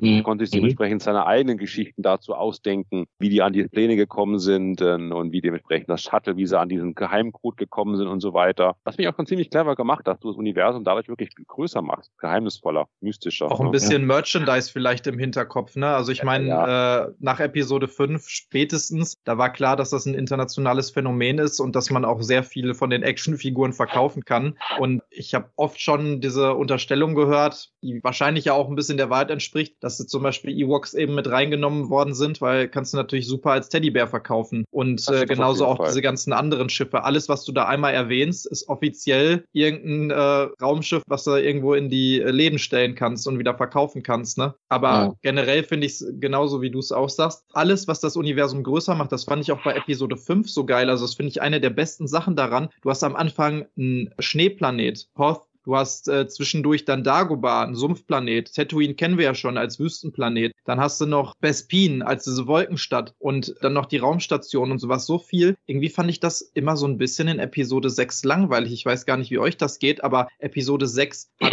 finde ich, viel, viel weniger Abwechslung als Episode 5. Und die Ewoks stören mich noch nicht mal so dran. Als Kind haben die mich erst recht nicht gestört. Ne? Als Kind hat mich auch Jaja Binks nicht gestört. Ich finde, das, das war das Lustigste, was ich jemals in meinem Leben gesehen habe. Alles von dem. Oh. Hab mich kaputt gelacht als Die Erwachsenen haben ihn gehasst, ja. Ja, das ist also, und ich kann es auch nachvollziehen, warum man ihn hasst, wenn man halt ein paar Jahre älter ist. Aber als Kind habe ich wirklich, ich habe mich kaputt gelacht, jedes Mal. Und noch, wenn ich dran gedacht habe, musste ich wieder lachen. Aber äh, bei den Ewoks hat mich auch überhaupt nicht gestört. Die hatten ja auch schon so ein bisschen was Emotionales irgendwie, wie du auch gerade sagtest, ne, diese ganzen Hintergründe und irgendwie auch ein bisschen süß. Aber irgendwie spielt das Ganze ja, abgesehen von Tatooine am Anfang, was man ja noch kennt, nur im Wald. Wo ich mir so dachte, Ja. ey, die hatten jetzt so viel Budget, die konnten jetzt so viel machen, die konnten an so viele Orte noch reisen und eigentlich bist du nur im Wald oder auf dem zweiten Todesstern irgendwie. Ja, dann der Haken daran ist, das ist witzig, dass du sagst, nur im Wald. Du, du nimmst nicht wirklich wahr, dass das halt diese Redwood-Bäume sind. Ne? So, die haben sich damals gedacht, so, was haben wir noch nicht? Wir wollen die Leute überraschen. Wasser ist zu schwierig. Bin ich mir ziemlich sicher, dass sie an Wasser gedacht haben, aber haben gedacht, nee, ey, die Trägtechnik ist nicht so weit, das kann keiner leisten. Hm, was haben wir denn noch nicht? Oh, so einen richtig geilen Wald, so einen richtigen Urwald. Das war wahrscheinlich die Idee, so ein Urwald. Und dann sagt jemand, ja, dann lass uns doch zu diesen tausend Millionen Jahre alten Redwood-Bäumen fahren, da in Kalifornien, und lass uns da drehen.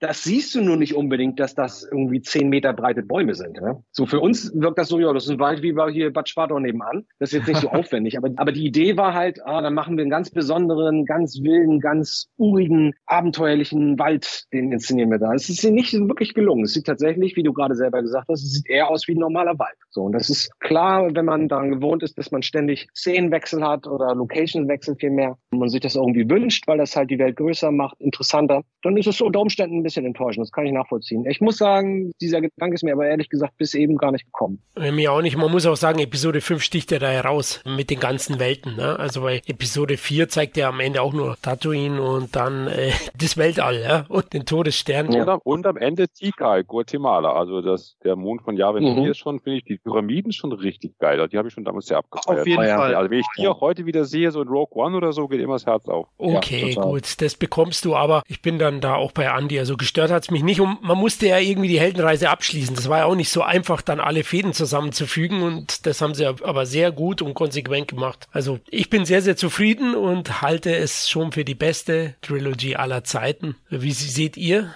die Star Wars Episode 4 bis 6? Äh, du meinst innerhalb der Star Wars Welt oder generell? Generell, mein Freund.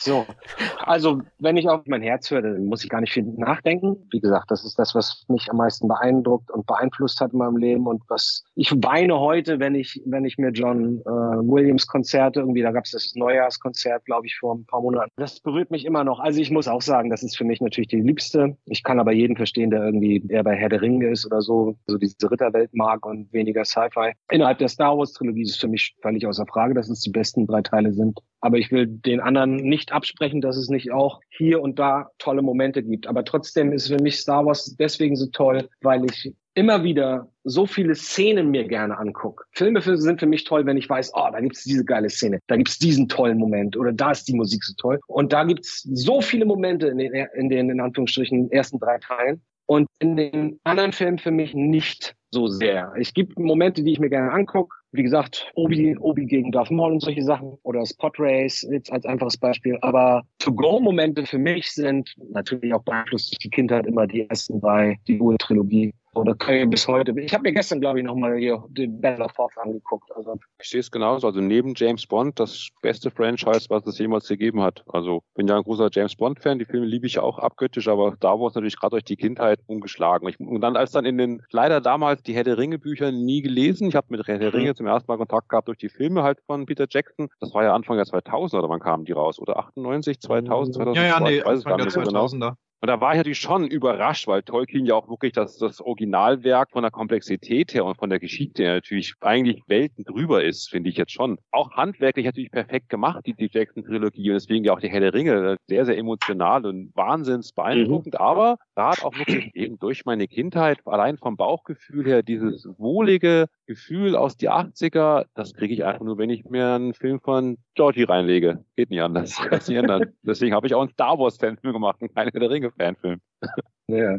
Ja, also geht mir ganz genauso. Wenn ich das jetzt objektiv nebeneinander legen würde, Lars, du hast es gerade auch angesprochen, dann äh, würde ich vielleicht sagen, dass ähm, wenn man alles mit reinnimmt, auch die Technik und sowas, weil die natürlich auch viel später entstanden sind, Herr der Ringe schon irgendwie, ich will nicht sagen eine bessere, weil eigentlich ist es nicht vergleichbar, aber schon was ganz anderes ist auf einem anderen Level noch ein bisschen. Aber auch Herr der Ringe hätte es so nicht gegeben ohne Star Wars. Das ist halt für mich auch so der Punkt, weil auch äh, Peter Jackson Filmemacher ist, der auch von Star Wars inspiriert ist. Und ich kann halt, das hatte ich am Anfang schon angesprochen, ich kann Star Wars nicht mehr nur als einfach diese Filmtrilogie sehen, sondern Star Wars ist für mich einfach so, so viel mehr. Star Wars ist alles in Kumulation, was jemals von Star Wars rausgekommen ist. Und es gibt nichts, was auch nur ansatzweise diese Größe hat. Bei der Herr der Ringe sind es eben nur eigentlich diese drei Filme. Klar, dann gibt es noch Hobbit und sowas, ne? Aber auch das, das ist ja eigentlich relativ gering. Das sind nur diese Sachen, die schon mal irgendwann geschrieben worden sind vor langer Zeit. Aber Star Wars hat so ein Eigenleben Leben entwickelt. Star Wars ist so viel mehr und diese Filme, diese Urtrilogie, die ist auch bis heute immer noch einfach so, so gut. Die habe ich als Kind so aufgenommen. Herr der Ringe habe ich auch viel später erst gesehen. Und ich äh, kriege da jedes Mal irgendwie ein wohlig warmes Gefühl, wenn ich mir die Filme angucke. Und ich bin da einfach so emotional mit verbunden, dass ich wirklich jedes Mal, also ich höre regelmäßig den Star Wars Soundtrack, einfach auch so mal im Auto, wenn ich irgendwo hinfahre. Ich höre den hier zu Hause. Ich kriege da, wie gesagt, Tränen in den Augen. Also ich kann diese, das habe ich auch, als ich die jetzt letzte Woche nochmal geguckt habe, ich kann diese Filme nicht gucken, ohne regelmäßig durchgängig Gänsehaut zu haben und feuchte Augen zu bekommen und so ein ganz anderes Gefühl und über so viele Sachen nachzudenken und dann zwischendurch pausiere ich und denke nochmal,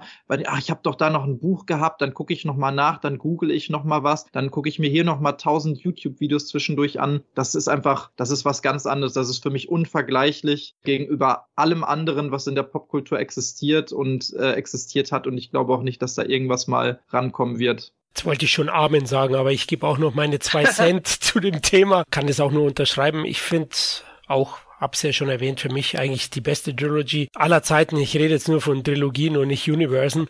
Gibt's ja mittlerweile auch eine Menge. Bei mir liegt's auch so, dass die Ur-Star Wars Trilogy oder Saga dann halt auch für mich die besten Charaktere hat. Mit Abstand. Also ich finde Episode 1 bis 3 kann da nicht ganz mithalten. Gibt's schon Einzelfiguren, die ich mag, aber die kamen nie auch an, an die Chemie und die Harmonie der anderen Figuren heran. Dann ist es in sich viel geschlossener und schlüssiger zusammengesetzt. Aber das ist ja für einen anderen Podcast sicherlich mal ein Thema. In dem Sinn, also Episode 4 bis 6 sind für mich die besten Filme des Star Wars Universe. Amen. Amen. Eine Frage von den neuen Filmen in der Disney-Area. Welcher wäre da euer, euer Lieblingsfilm? Würde mich mal so interessieren. Ich will mich enthalten, weil ich nicht gesteinigt werden will, aber. Oh ja. Gott, jetzt kommt The Last Jedi wahrscheinlich.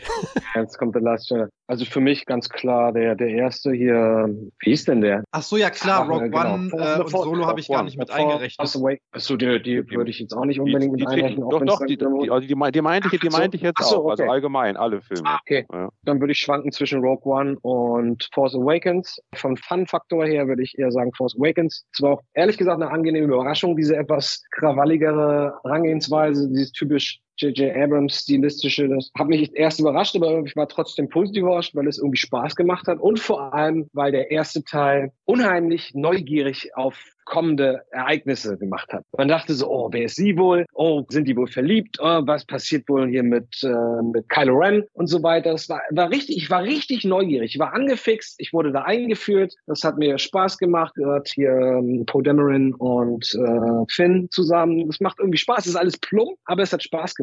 Ja, und da keine von den beiden Teilen danach mir irgendeine Freude gemacht hat, muss ich sagen, der. Und bei Rogue One, ja, da gibt's halt diesen Fan-Cut, der ist nur eine Stunde lang. Battle of Scarif äh, startet mit, ja.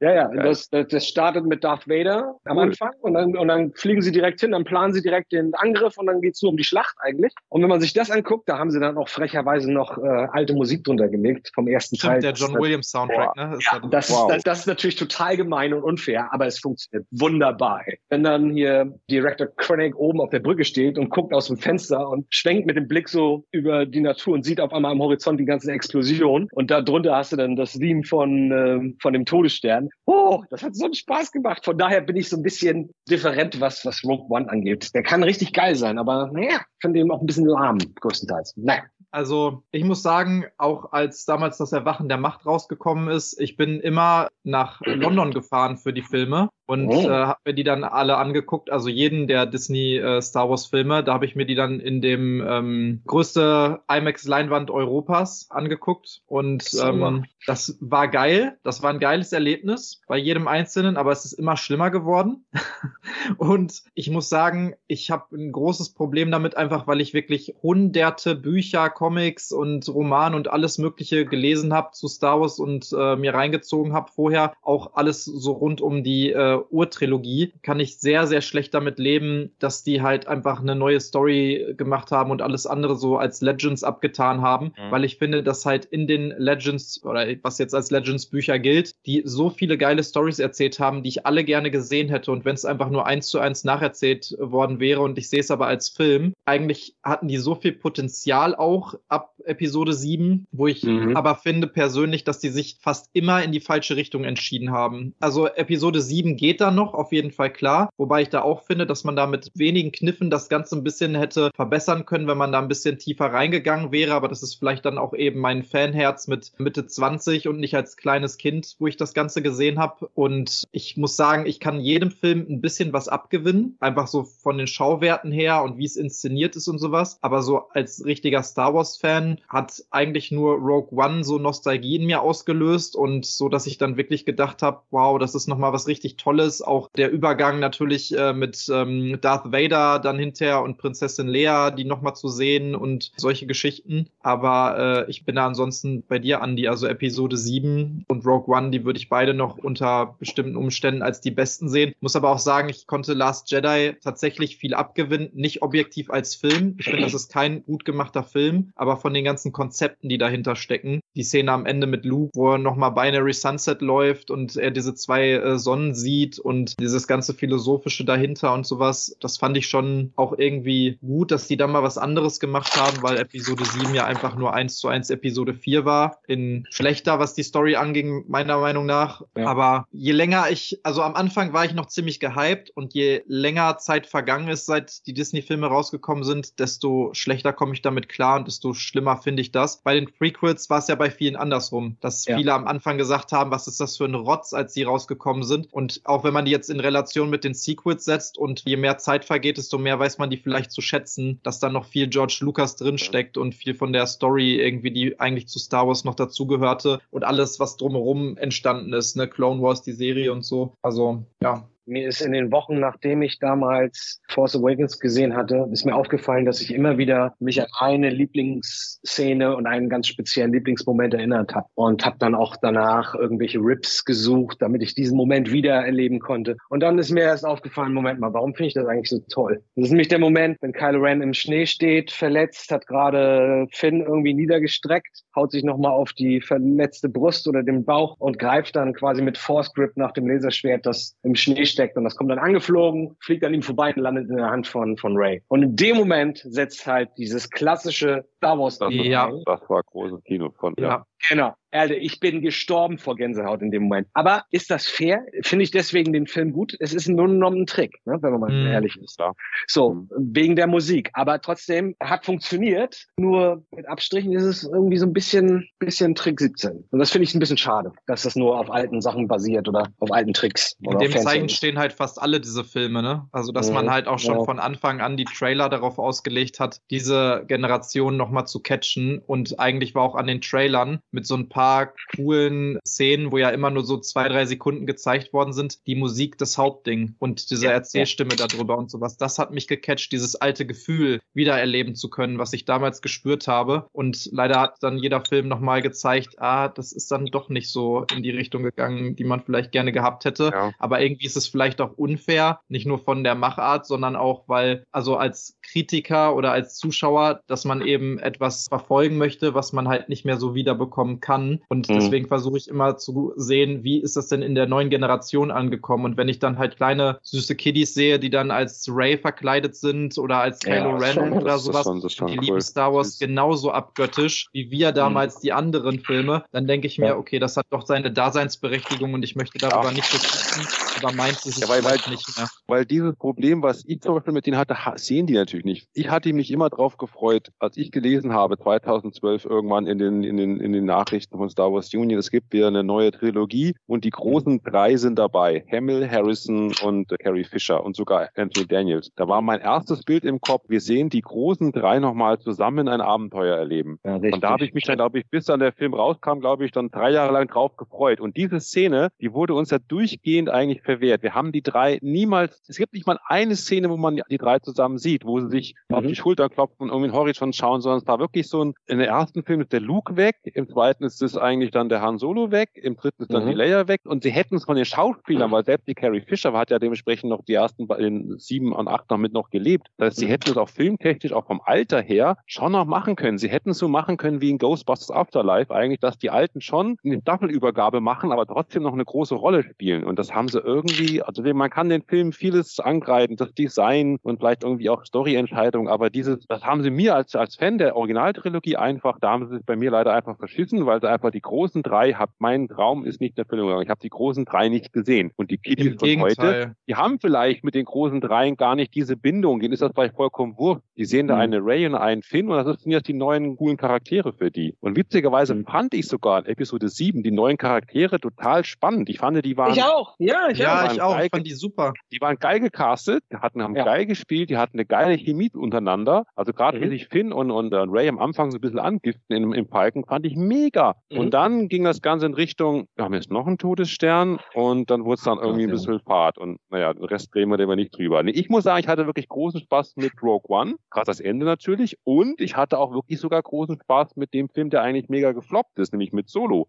Ich war total schlecht gecastet. Es gab nämlich damals sogar noch einen Schauspieler, der im Rennen war, der so im Harrison Ford wie aus dem Gesicht geschnitten ähnlich sah, der sogar mal einen Film mit Harrison Ja. Ford zusammen gespielt hat. Der hieß, glaube ich, irgendwie was mit Adeline oder so ähnlich. Und da spielt der einen jungen, einen jungen Harrison Ford, also spielen Harrison und der spielt im gleichen Film und sieht ihm wie aus dem Gesicht geschnitten aus. Leider haben sie sich dann für den Elton Ehrenreich, der zwar einen guten Job macht, der spielt zwar gut, aber der hat jetzt von der Mimik, von der Gestik, vom Look and Feel, ist der so weit weg. Aber trotzdem hatte ich jetzt mit Solo schon viel Spaß, weil ich finde, sie haben auch da, was das Designs angeht, sie haben neue, neue Rüstungen erfunden, diese Mud Trooper, ja. Die ist Supergeil, die total Mud Trooper. genial. Also ich fand, sie haben sich da nochmal so viele tolle neue Sachen einverlassen und auch am Ende das mit Darth Maul, wusste ich jetzt nicht, soll ich jetzt mit dem Kopf schütteln oder soll ich es geil finden? Ich wusste nicht so richtig, aber ich habe mich auf jeden Fall darauf gefreut, ihn wiederzusehen. Und eigentlich schade, dass der gefloppt ist. Ich glaube, da hätte, glaube ich, ein zweiter Teil, weil es war ja mal eine, eine Trilogie geplant, hätte Mhm. interessant werden können. So, also die jungen Jahre von Han und Chewie, wie sie für Jabba schmuggeln, hätte ich schon sehr, sehr gerne gesehen. Also wirklich sehr, sehr schade. Hatte ich eigentlich Spaß mit.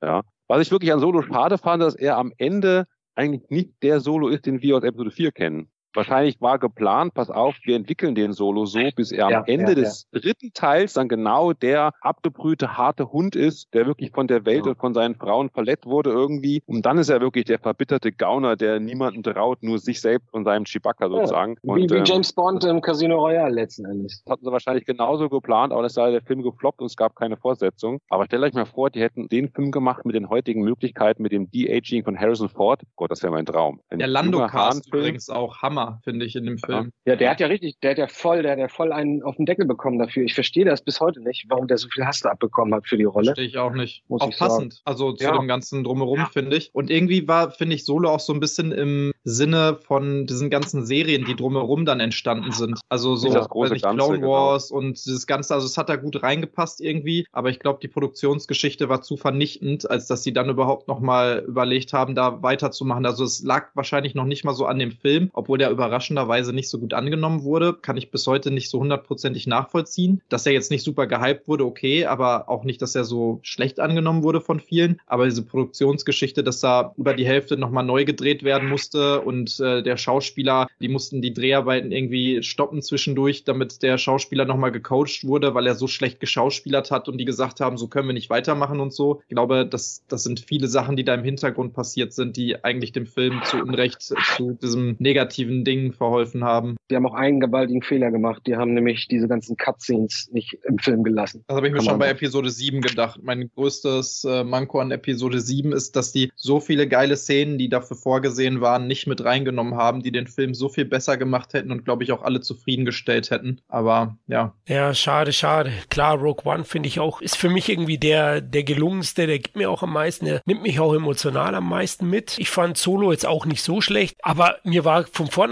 klar, dass der Film ein Problem haben wird am Box Office, weil Solo ohne Harrison Ford, das kann nur Probleme geben. Also schon im Vorfeld, da wird es dann vor allem bei dem Fandom und auch bei Otto Normalverbraucher, würde ich jetzt mal sagen, meine Frau zum Beispiel, die schaut auch gern Star Wars, aber der hat dann auch schon gesagt, nee, das ist Harrison Ford, warum muss das jetzt sein? Ja? Das hat den stärksten, ja, wir wollen nur Geld verdienen, Stempel, den es gibt. Deswegen wurde er, glaube ich, auch nie fair behandelt, der Film. Und von den, ja, von der Abrahams Trilogy, so sehe ich sie, obwohl äh, letzte Jedi ja von Ryan Johnson ist. Und ich glaube, das ist auch ein bisschen das Problem ist. Ich mag da auch Force Awakens am liebsten. Fand den bei der Erstsichtung richtig geil. Er hat mir irgendwie schon das Gefühl gegeben, dieses Star Wars Feeling, vor allem auch die Trailer. Also die Szene mit Chewie coming home hat mich weggehauen. Ah, ja, cool. ja, der Trailer, der Trailer war der absolute Hammer. Ey. Ich habe mir den so oft angeguckt, ich kann das nicht zählen. Ja, und da haben sie auch alles richtig gemacht, wenn man ehrlich ist. Die Macher, also der Film war ja mega Hit, ist immer noch der erfolgreichste Film in den USA aller Zeiten vom Einspiel her. Aber ich finde, ich hatte es vorhin gesagt, bei Episode 1 bis 3 ist, ist schon die Problematik, dass ich finde, dass es zu durchkonzipiert wirkt. Und bei dem Film wirkt es irgendwie inkonstant. Inkontinent. Äh, Inkontinent, genau, wollte ich sagen. ist ja dasselbe, Leute. Ich bin Bayer, ich da darf mich rausreden. ein Macher, da fehlte ein Lukas, Genau. ein Kevin Feige, da fehlte einer, der für alle drei Richtig. Faden hat. Das war einfach das Problem. Und das merkst du ihnen an. Also du merkst, letzten Jedi passt irgendwie nicht rein. Ja, der hat tolle Ideen. Da hat, das hat Tobi schon erwähnt. Also ich finde auch dieses Kommunizieren zwischen Ray und Kylo Ren einen interessanten Ansatz. Aber dann die Leia fliegen zu lassen. Ich Ja, weiß, man ja. soll sich nicht drauf verbeißen, aber es ist schon so ein Moment gewesen, wo ich am liebsten, also ich habe im Kino in die Lehne Kino, was war ein Fremdschämen. Ich Ja. auch. Es war Ja, Ja, es Fremdschämen haben für viele einfach Kino. nur gelacht bei Ja. vielen Szenen und das war bei Episode 9 halt auch so. Die Idee, dass Mhm. Lea halt genauso Machtkräfte hat, weil sie ist der Zwilling von Luke. Geil, könnte man cool Aber baut umsetzen. das aus. Und dann Aber machen baut sie daraus aus. eine Mary Poppins-Geschichte da Ja. irgendwie. Das sind so viele Sachen falsch abgebogen, obwohl die Konzepte dahinter wieder geil waren. Aber da hätte es wirklich auch wieder so Leute gebraucht, die das Ganze strukturiert eingefangen hätten und dann was Vernünftiges daraus Richtig, gemacht haben. Ne? richtig. Oder warum muss ich äh, Luke zeigen, dass es ein schrulliger Charakter ist, indem er irgend so eine Milchkuh, äh, eine Weltraumkuh da melkt? Melkt. Also weiß ich nicht. Also es sind so ein paar Entscheidungen, aber gut, ich finde den immer noch gut gemacht und ich wollte jetzt eigentlich abschließen in dem Sinn, dass ich mich trotzdem über die Filme gefreut habe, weil ich einfach mal wieder Star Wars bekommen habe und ich sag dann schon, gibt's es mir, ich schaue es mir an, ihr macht mir meine alten Filme nicht kaputt. Ja, ich sehe das nicht so, dass ich dann so, oh, ihr vergewaltigt mein geliebtes Star Wars, so Nee, schlimm nee, sehe ich es dann nicht. nicht. Ja. Also es kommen ja auch ein paar gute Serien zum Beispiel, also Ja, Mandalorian die ist wollte grad Serien, die sind ja schon wieder ein bisschen Serien- versöhnender. Ja, auf jeden Fall. Genau, aber bevor wir jetzt auch noch in, in die Serienwelt eingehen, Ja, ja. glaube ich, müssen wir abschließen für heute. Wir haben uns ja so gut verstanden, ähnlich wie, wie die Besetzung der Ur-Trilogy, da glaube ich, gibt es eine Fortsetzung. Ja? Da machen wir aber nochmal einen Podcast zu Episode 1 bis 3. Na klar, sehr gern. Gut, dann sind wir am Ende angekommen. Hat richtig Spaß gemacht, Jungs. Und ja, wir sehen uns beim nächsten Mal. Ebenfalls. Vielen Dank. Sehr gern. Ja, auch euch, liebe Hörer, vielen lieben Dank, dass ihr zugehört habt. Ich denke, ihr seid unserer Meinung. Ich hoffe, ansonsten meldet euch, wenn ihr sagt, hey, ihr habt völlig zu Unrecht die Disney Trilogy oder die Disney-Filme verrissen oder Episode 1 bis 3 ist noch viel schlechter. Dann meldet euch einfach. Äh, Wir sind auf den Social Medias überall vertreten. Twitter, Instagram oder auch Facebook. Auch auf Patreon sind wir zu finden und hier könnt ihr uns finanziell etwas unter die Arme greifen, damit der Podcast und der Blog möglichst kostenneutral bleibt. In diesem Sinne, macht's gut. Bis zum nächsten Mal. Ciao. Sin Entertainment Talk, der Podcast des Entertainment Blogs. Mehr Fan Talk über Filme und Serien.